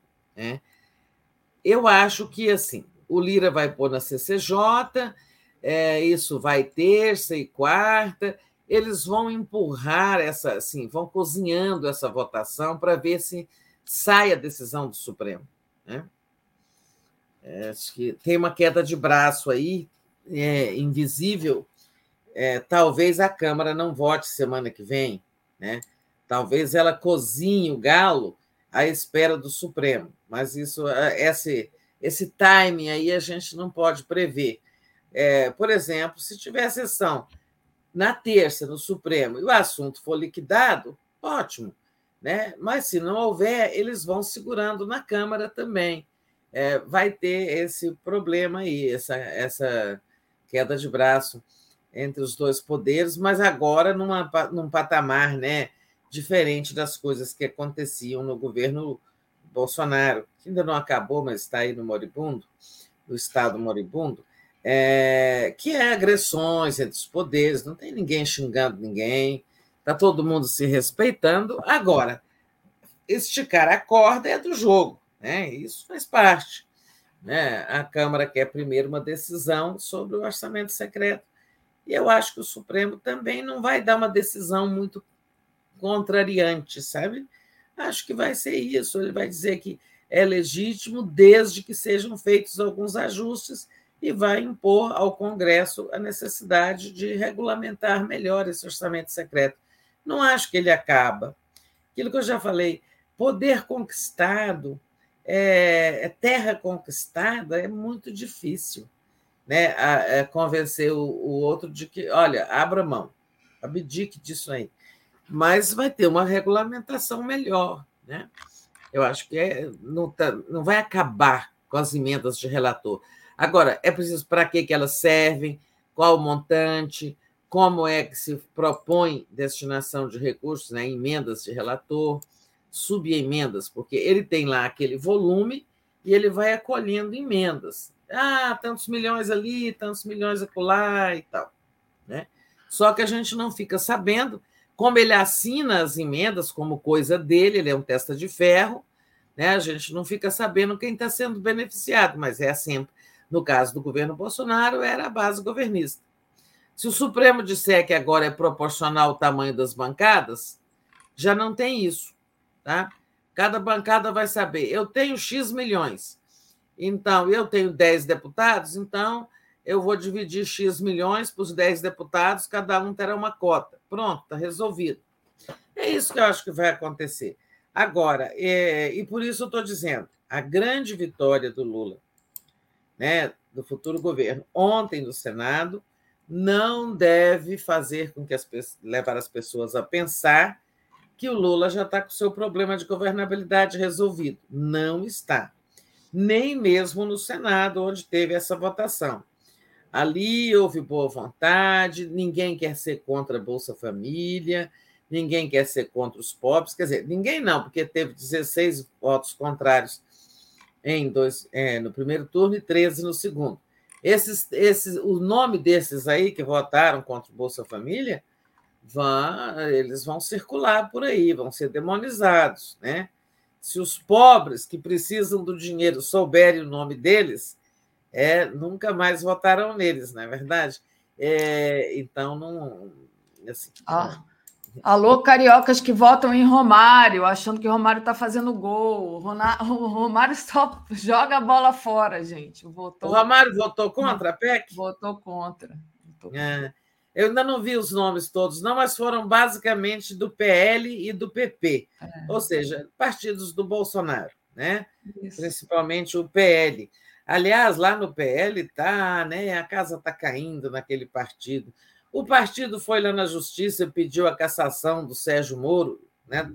da eleição do Sérgio Moro, a impugnação da eleição do Sérgio Moro, dizer, apontando irregularidades, porque, na verdade, está querendo que a vaga sobre para um, o seu candidato, que foi o segundo mais votado. E, ao mesmo tempo, o Moro vai no Bolsonaro e pede ajuda ao Bolsonaro porque ele quer mudar para o PL. Ele quer ir para o PL porque é, ele é hoje do União Brasil e o União Brasil está dialogando com Lula, talvez não entre para a base, mas vai ter um acordo de boa convivência. Votaram a favor da PEC, né, os do União Brasil. Então, é, o Moro sabe que não terá espaço ali. Imagina o Moro ser base do Lula, né? Então, ele quer mudar para um partido que ficará na oposição. E o partido que a gente está vendo claramente que será é, o, o, o, capitão da oposição ao Lula é o PL, do Bolsonaro e do Valdemar Costa Neto. O Moro quer ir para lá. E o partido está pedindo a cabeça dele. Né? Olha que situação. Mas retomando só meu raciocínio para encerrar, Daphne, eu estava dizendo que ninguém deve se iludir que a vitória de ontem signifique que Lula já tem maioria. É, não tem, nem no Senado, né? isso aí foi um momento especial, meio fora da curva, nem no Senado e nem na Câmara. Né? o trabalho continua. Por isso, as pessoas precisam de saber disso, inclusive para quando vier aí. Ministério das Minas e Energia, José Priante é o candidato do MDB ao cargo de ministro das Minas e Energia. Não sei se vai emplacar, mas as pessoas aí do campo da esquerda não começarem a chiar quando o Lula der um ministério aí para o MDB, para o PSD, né? porque ele terá que fazer isso, ele terá que ser pragmático. É, não tem almoço grátis, né? Então, vai ter que compartilhar o governo com quem vai compartilhar o apoio no Congresso. É, é, bom que se saiba isso. O Lula ainda não está com a maioria construída. Neste teste aí que foi, digamos, uma preliminar, ele passou bem. Né? Agora virão outras matérias mais polêmicas, vem aí uma reforma tributária, segundo disse Fernando Haddad, e tudo isso exigirá uma maioria mais segura. Essa de ontem foi muito em nome dos pobres. Tá? Exatamente. É, Tereza, Deixa eu agradecer aqui uns superchats para a gente fazer um intervalinho rápido, você descansar um pouco a garganta. É. Deixa eu agradecer a querida Rosângela Pinheiro. Ela diz: exatamente, Tereza, eles normalizam o assédio aos nossos corpos. E o pior é saber que isso acontece em qualquer campo ideológico, homens de esquerda e de direita. Exatamente, Rosângela. É, é menos né, do que os da direita, mas também acontece. É. O Alexandre Luna, Mr. Alexandre Luna, ele mandou aqui um superchat dizendo: Eu entendo que na atual conjuntura é quase impossível governar sem o apoio do mercado e totalmente impossível governar sem o apoio do Congresso mas eu preferia Maria Lúcia Fatorelli ou Eduardo Moreira no Ministério da Fazenda. Isso aí, quando eu falava, eu acho que chegou quando eu falava ainda com o Joaquim sobre o, o Haddad, né? Daqui a pouco a gente vai falar sobre os ministérios, então a Tereza pode falar disso mais tarde. A Marisa Berker Master mandou aqui um superchat super atrasado, pedindo para fazer um corte da fala do André. Vou pedir, Marisa, muito obrigada. O Paulo Góes diz: a questão do Bolsa Família é complexa. Às vezes, uma família só tem uma renda de um salário mínimo e muitos filhos. A aberração é gente com contra-cheque se cadastrar. Aí. Isso. É, é... Claro que se tiver uma família grande com um salário mínimo, é, o, o, o programa tem que, lá no cadastro único, tem que ter sensibilidade para avaliar. É, porque eu falei que quem tem emprego não deve receber. Mas depende da renda mensal per capita, né? que é o critério. Se é um salário mínimo, R$ 1.200, e são seis pessoas, está dando 200 reais per capita. 200 reais per capita não dá para viver, não dá para comer. Né? Então, é esse o critério, a renda per capita. né? a renda familiar per capita, só para ficar claro o que eu disse. É, então, assim, agora, se a pessoa ganha 4 mil reais e tem é, as mesmas seis, seis, pessoas, a renda per capita já é maior, é, já tem que se ver por aí. É igual o, o, o BPC. Por que, que as pessoas apanham muito no BPC? As pessoas comuns acham que ah, sou, po tenho, sou pobre, não tenho aposentadoria e tenho 65 anos, tenho direito ao BPC. Só que o BPC, que é aquele benefício para idosos e pessoas com deficiência, a renda mensal per capita tem que ser um quarto do salário mínimo. Eu repito isso aqui porque eu vivo explicando para as pessoas. Se você vai lá e declara, eu não tenho renda nenhuma, tenho 65, não, sou, não, não paguei a Previdência, logo não, sou, não posso me aposentar. Mas um filho né, tem uma renda grande, maior, e divide o número, divide aquele salário pelo número de pessoas da casa, pode a pessoa pode não se enquadrar para receber o benefício. Né? É, é, são critérios aí que precisam ser observados. Vamos em frente, Daphne. Muito bom, Tereza. É, só agradecendo aqui os últimos superchats que chegaram da nossa querida Corda Bamba, que está dando bom dia aqui para a gente. E ela disse: já que é assim, um bom dia, DAFT. Afinal, são cinco anos de café juntas e juntos. Beijos. E ela diz para mim: sua mãe foi certeira, não tem apelido para Daphne. É, Daf eu não gosto. Não gosto desse apelido. Chama de Dadá, que eu lembro pelo menos da cangaceira. Que, foi, é, que aí é a Dadá do Curisco, né? Mas Daf eu não, não curto, não. É, Minha mãe realmente não, é, não tem apelido para Daphne, não tem. Não, não tem. Um nome inglês, né, gente? É, mas vamos lá, enfim, Tereza. É, deixa eu trazer aqui é, um outra um outra um outro assunto para você comentar, né? A questão da transição aí, você que está trabalhando nela, muito muito trabalho, né? Tem agora vão ser liberados os relatórios dos setoriais, é isso, Tereza? É isso. Amanhã termina o prazo para a entrega dos relatórios, segundo relatório, é aqueles, né, esse segundo relatório, né, Lula, Alckmin e Mercadante vão examinar um por um, e, e, em cada relatório vai ter lá uma introdução, depois tem um, um sumário executivo e um diagnóstico, um monte de umas planilhas Excel bem complexas, né, da gente bem, bem elaboradas, né?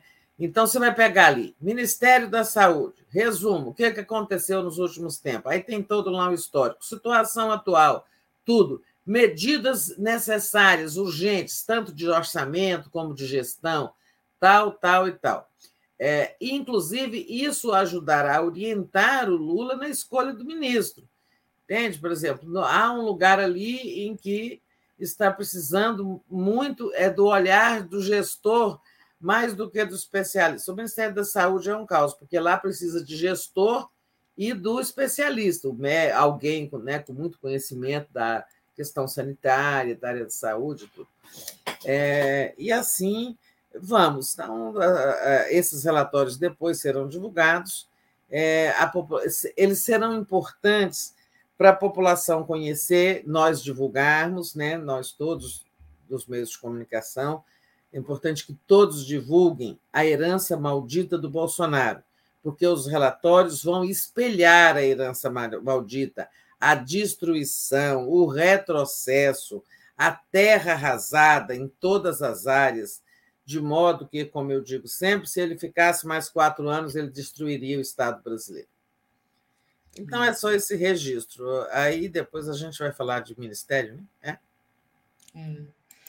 O Alberto diz: Daphne tem origem no grego Daphne, quer dizer literalmente loureiro, exatamente, a ninfa que foi transformada em loureiro, né? Ah, Por causa tá. de Apolo. É, minha mãe tinha essa, tem essas viagens assim, por isso que eu me chamo Daphne, é um nome grego. É, mas vamos lá, Tereza. Que era, que era é, um nome inglês por causa do Ashton? O Ashton não, é... o Ashton é inglês, é, é ascendência, mas o, o Daphne não. A, a, a, origem histórica do Daphne é, é, grega. É grega. Muito bem. A mitologia grega. Pois é, eu estava contando a história esses dias que eu tinha uma cachorra, eu tenho muita saudade da cachorra. Vai dizer que chamava Daphne, né, Tereza? Não, ela chamava Diana. Aí Diana por causa da, da Diana, caça, da, da, deusa caçadora dos uhum. gregos, né? Aí um dia uma pessoa foi na minha casa e falou assim: ah, é uma homenagem à princesa Diana.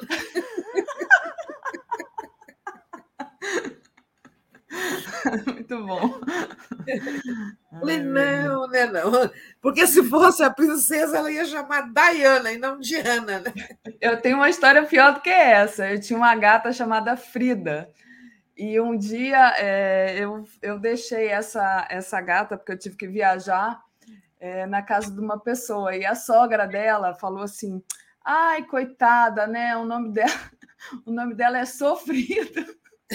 Porque ela pergunta assim: é, é, como é que foi que ela perguntou? Alguma coisa assim. É, Frida sofrida, né? É ela Frida, eu falei, é, mas Frida, eu falei, é, só Frida. Aí ela, ah, sofrida, coitada, achando que o nome da gata era sofrida. Ah, você falou sofrida. Essa é pior. É, é, era Frida de Frida Kahlo, mas enfim, é, claro. entenderam o meu, o meu objetivo. Apenas, você foi dizer apenas Frida e ela é sofrida. Achou que a gata, coitada, vivia triste, mas não. Até já morreu essa gata, muito querida minha. É, a Diana também já se foi. Mas vamos lá. Ó, deixando os cachorros falecidos de lado. Cachorros e gatos falecidos. Ter, a Luciana, não vou deixar a bola quicando, tem que dar um pitaco. Bom dia, T e Nenê. Agora eu virei Nenê, da dona Nenê. Só falta essa, né, Luciana? Não inventa, Luciana. Vice Dalário, o relatório da destruição será disponibilizado para o PT? Acho importante para os diretórios divulgarem nas bases. Não, acho que eles vão ser divulgados para a imprensa também. Claro que o PT vai ter acesso, mas acho que eles vão ser objeto de. A imprensa está cobrando já os relatórios. Então, acho que eles virão a público. Entendi. Bom, Tereza, e agora. A gente tem que ter cuidado para não escrever alguma bobagem, né? É, imagino. Mas, Tereza, agora é... o pessoal está rindo aqui do sofrido. Mas agora eu queria que você falasse um pouco sobre as novidades dos ministérios, né? Tem alguns nomes aí que estão aparecendo. Enfim. Pois é, vi uma notícia hoje no Globo, e a gente até já tinha dito isso. Ontem eu disse para o o Rodrigo. O Rodrigo falou: quer dizer que o Lula divulga o ministério dia 13, porque ele falou que é dia depois da diplomação? E eu estava dizendo: olha, Rodrigo, ele não tem obrigação, com, ele não tem compromisso com o dia, né? ele é senhor do tempo. Pode ser até que algum venha antes, e também não precisa ser tudo dia 13. O que ele disse, eu estava na entrevista, é que será depois do dia, depois da diplomação. Então, agora, ele é dono do tempo, né? Eu vi uma notícia no Globo hoje que ele vai confirmar, antes do dia 12, a, o Zé Múcio no Ministério da Defesa. É, é possível que isso aconteça, porque o Zé Múcio já está mais do que na cara que ele está escolhido. Ele até vive, se né, esteve lá no, com Lula de novo, tiveram outra reunião essa semana. E ele, assim, seria oportuna, né, segundo essa matéria, seria oportuno para que ele, que ele fosse logo confirmado, para que ele possa ter, começar a ter conversas oficiais com o meio militar, inclusive para sugerir ao Lula os comandantes, os nomes, os nomes para os comandos da, do Exército, Marinha Aeronáutica. Então, acho que o Zé Múcio vai sair, sim, antes do dia 12, que é segunda-feira, né? Olha, a situação do Haddad eu acho que está evoluindo positivamente para ele ser ministro da Fazenda, porque ele deu até um pitaco aí. Você sabe, a PEC da transição, lá no Senado, ela inclui um artigo que diz que o governo terá oito meses, futuro governo, né? Terá oito meses para aprovar por lei ordinária uma nova âncora fiscal. Quer dizer o seguinte: acabar com o teto de gastos, né, que está na Constituição, e, através de uma lei, instituir um novo regime, como as metas fiscais, com diferentes metas fiscais, talvez a, o superávit primário, né, um, um, um mínimo e um máximo de superávit primário. O mínimo nem é preciso, é o máximo, geralmente assim. Pelo menos 4% de superávit primário, 3%, que é uma economia acima do que é arrecadado. Né? Ou pode ser outro tipo de âncora, mas. É, e o Haddad disse, fez o seguinte comentário: tudo bem, mas antes dessa âncora fiscal, vamos ter que aprovar a reforma tributária. A prioridade econômica do ano que vem é a reforma tributária. Ora, está falando como ministro, né? Já está definindo qual é a prioridade. É, outro que avançou, Flávio Dino, na justiça e a, vai, é, justiça e segurança pública, não vai ter separação de ministérios. Está avançando muito o nome da Nízia Trindade, presidente da Fiocruz, para a saúde. Lula tem muitos bons candidatos à saúde, tem quatro ex-ministros lá no GT de transição, né? É, mas todos já foram ministros, Temporão, Humberto Costa, é, Quioro e Temporão, né? Não sei se eu pulei alguém ou repeti alguém. Mas, ah, sim, Alexandre Padilha. É, são quatro bons ex-ministros. E tem outros nomes aí correndo, mas o Danísia parece que está se fortalecendo. Eu já dei aqui o nome da Isolda Cella, Cella, não sei como pronuncia, governador do Ceará para Educação. É, qual um outro nome que está bem avançado? É, desse Priante que eu citei, do MDB para Minas Energia, né?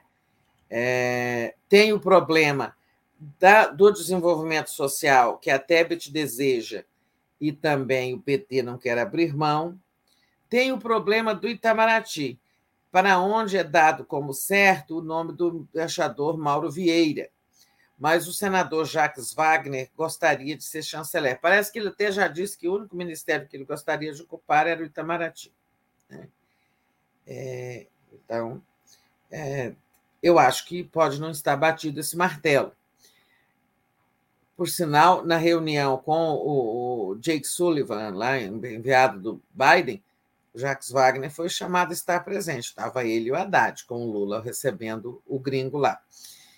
É, tem também é, uma novidade, que é o Celso Amorim, o embaixador Celso Amorim, que foi o melhor chanceler do mundo, segundo uma revista especializada em Relações Internacionais, foi chanceler oito anos do Lula e, e, é uma pessoa que, digamos, responsável né, pelo sucesso absoluto da, da política externa do Lula é, no tempo que ele foi presidente. O Celso Amorim deve, ele não vai ser chanceler, né? Ele tem alegado isso, inclusive a idade, ele tem 80 anos, é né? um chanceler. Eu lembro que o Celso Amorim era chanceler e ele contava: fui para não sei onde, de lá fui para Doha, de lá fui para a Austrália, de lá fui para não sei onde.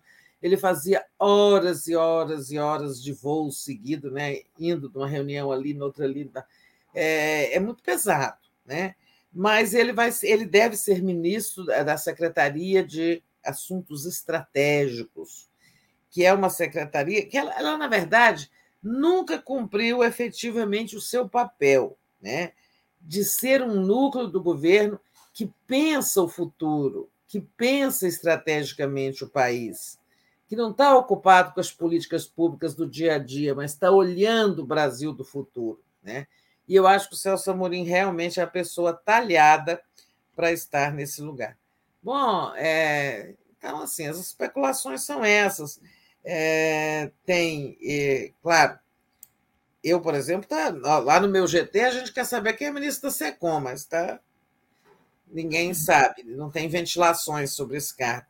Mas tem para o Ministério das Comunicações. Né? O, o, o deputado Paulo Pimenta teve seu nome bastante avançado para ser ocupante dessa pasta, ele teve conversa com Lula, parece que isso está bem encaminhado. Embora tenha também o ex-deputado Paulo Bernardo, que já foi ministro da pasta, é o coordenador do GT, ele também é citado, mas as informações apontam mais para o Paulo Pimenta. Por outro lado, há quem diga que o Lula vai precisar abrir mão desse ministério para acomodar algum desses outros partidos aí, como o MDB, é, como, não sei, é, PSD. É, eu acho que tem infraestrutura, um ministério muito importante, que pega tudo: estrada, portos, é, aeroportos, ferrovias, né? a coordenadora lá, a ministra Miriam Belchior, uma grande gestora. É, eu penso que ela poderia ser a ministra. Por outro lado, a pasta também pode ser sacrificada para acomodar é, né, não o PT, é, e sim outro partido. Enfim, a partir da semana que vem, a, esse assunto PEC e transição vai saindo um pouco de cena e vamos ter muita luz aqui na semana que vem sobre a formação do Ministério, porque também o Lula já terá cumprido aí a promessa de fazer isso depois da, da diplomação. Né?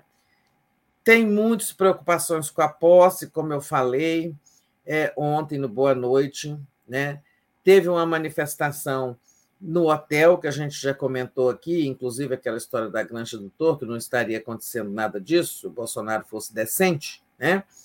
É, e teve, é, anteontem, uma tentativa de bolsonaristas de invadir a Câmara, né? É, tinha, estavam lá, entraram por uma, uma entrada pouco conhecida da Câmara, foram contidos. Então, a Polícia Federal vai botar 7 mil agentes ali no meio do povo, sabe? Vai ter cães farejadores, vai ter esquadrão antibomba, vai ter forças armadas cuidando do Itamaraty e do Palácio do Planalto, é, a, a, Força Aérea vigiando o espaço aéreo, drones proibidos. É. Em suma, gente, essa cidade vai virar um inferno. Por conta de quem? Dos bolsonaristas que não aceitam o resultado da eleição e que querem tumultuar a posse. Tereza, deixa, enquanto você bebe água, deixa eu só trazer aqui um comentário do Fernando, porque senão ele vai desaparecer. Tereza, querida, bom dia. Fernando Puga. É, liguei o jornal agora e te encontrei. Podemos deixar a pauta na, da EBC no Minicom na Cultura, como combinamos, para o Boa Noite? Não sei se ah, sim, é porque ele escreveu ontem para o Boa Noite que ele queria tratar desse assunto. Ah. É, mas eu vou, eu vou tratar aqui, Fernando, até porque nunca se sabe, quem sabe a agenda do Boa Noite está lotada, né?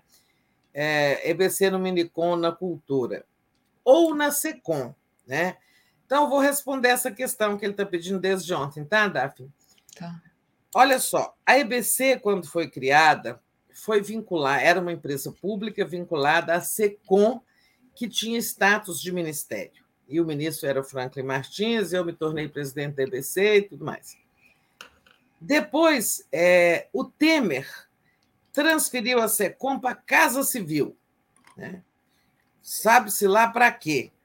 É, e o Temer fez toda aquela mexida na lei.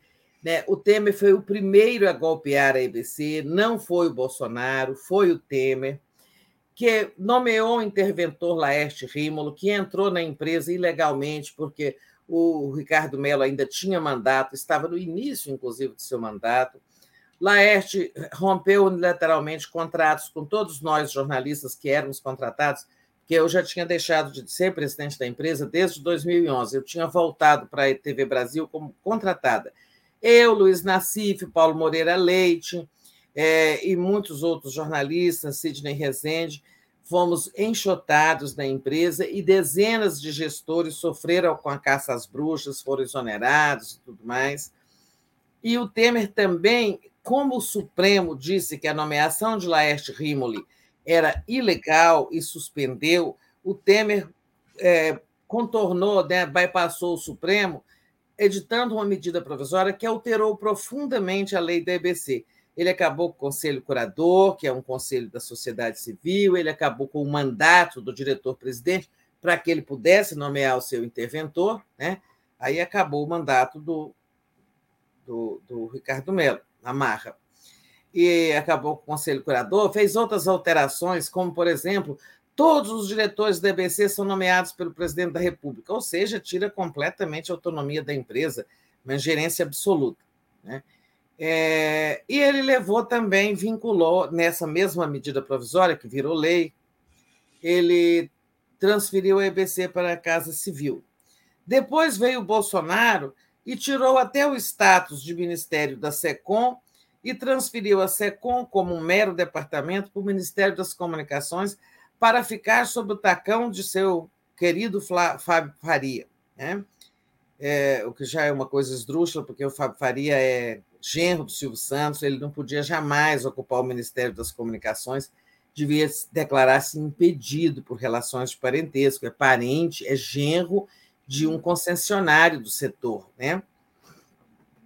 Mas é, ética aqui nesse governo é coisa que a gente nem deve discutir. E aí, hoje a SECOM, é, então, hoje a SECOM é um departamento, uma secretaria, uma mera secretaria rebaixada do Minicom, e a EBC é uma empresa vinculada ao Minicom também. É, o que, que o GT de Comunicação Social está propondo? que o governo tenha de novo a SECOM ligada ao Palácio do Planalto, à presidência da República, né? de preferência com status de ministro, para que ali o governo possa fazer uma arrojada política de comunicação governamental. Este governo, neste governo, comunicação é um assunto estratégico, porque tem o enfrentamento de toda essa situação que o país vive, a situação política, econômica, social, tem o bolsonarismo na rua, todo o tempo ameaçando né, com ameaças democráticas. Comunicar-se melhor com o povo é importante. O Lula comunica bem com o povo, mas não é o Lula, é o governo como um todo. O, a, o, como disse o Lula na entrevista, eu preciso da minha voz para governar esse país, mas a voz dele não é suficiente. Será preciso explicar as políticas públicas, as decisões de governo, ampliar a base de apoio do Lula e tudo. É, quer dizer, para além dos 50,9% que votaram nele, Lula precisa ampliar. Né? Então, comunicação é importante. A comunicação de governo e também a comunicação pública, aquela que, não sendo de governo, contribui para a formação crítica do cidadão com conteúdos complementares diferenciados do que, é, do que é oferecido pelas, pelos veículos tradicionais. É, aí nós temos assim essa sugestão ela do grupo é SECOM voltar para a presidência da República. E a EBC tem três hipóteses de vinculação, mas nós não vamos propor nenhuma.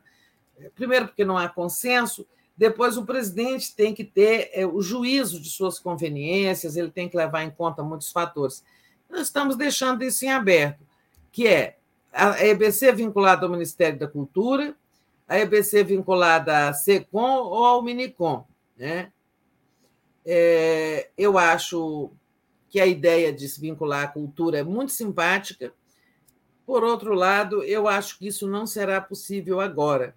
O Minicom está muito desestruturado, foi destruído. Né? O Minicom não, MINC, Ministério da Cultura. MINC foi completamente destru destruído. Nós entrevistamos o Márcio Tavares, coordenador do GT de comunicação, aqui no Boa Noite anteontem. Ele é também secretário nacional de cultura do PT, um quadro muito preparado, por sinal.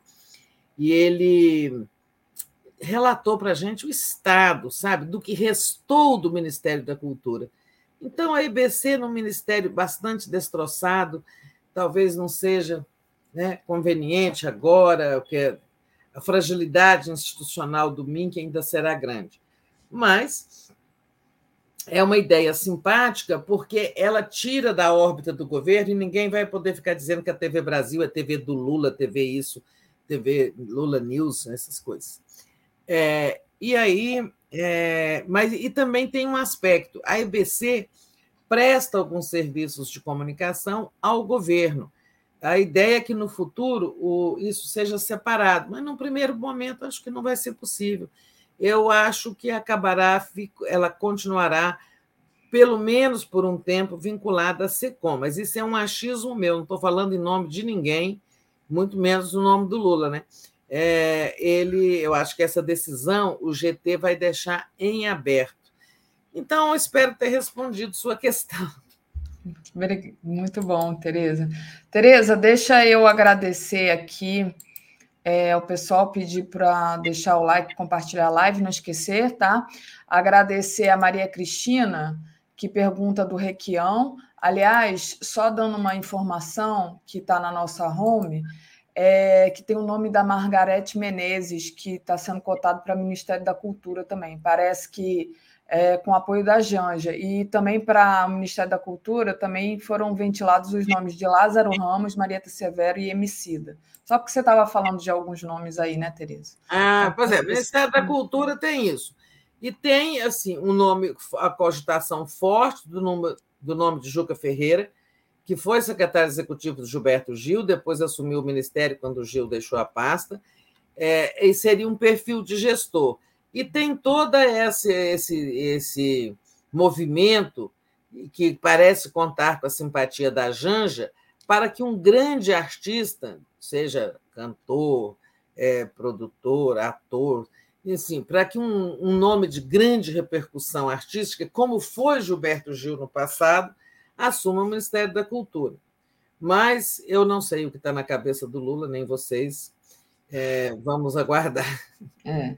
E mandar um beijo, um agradecimento especial para a Anne Walsh, que nos elogiou aqui publicamente, e para a Rosa Maria Machado, que é aniversário dela hoje, então parabéns, uhum. Rosa Maria Machado. E mandar um parabéns também para Andréia Truz, nossa colega aqui do 247, que também faz aniversário hoje. Então, minha amiga Andréia Truz, um beijo para você. Um beijo para você, Andréia, para Rosa Maria, parabéns, felicidade. Feliz idade. Muito bom, Tereza. E, Tereza, então vou trazer aqui a programação de hoje, rapidinho, 10 horas de Helena e Mário Vitor. Orçamento secreto vai morrer a prestação. 11 horas, giro das 11. Às 13 horas, Pepe Escobar e Elias Jabu, o Brasil, a China, a Rússia e o mundo multipolar. Às 14h30, o debate entre Boulos e Sâmia, é uma aula com o Vassoler. Às 15 horas, Panorama, Lofer ataca na Argentina. Às 16 horas, tem Estação Sabiá. Às 17 horas, Um Tom de Resistência, histórias que as Copas do Mundo contaram. 18 horas, Léo Quadrado. 18h30, Boa Noite 247. 21 horas, tem a live do 247 na Copa. 22 horas, o dia em 20 minutos. E 23 horas, a live do Conde. Com isso, Tereza, agradeço demais a sua sua interação aqui, suas análises e te desejo bom dia de trabalho. Também agradeço sua companhia, agradeço a companhia de todos e todas e bom dia para todo mundo. tchau. tchau. tchau.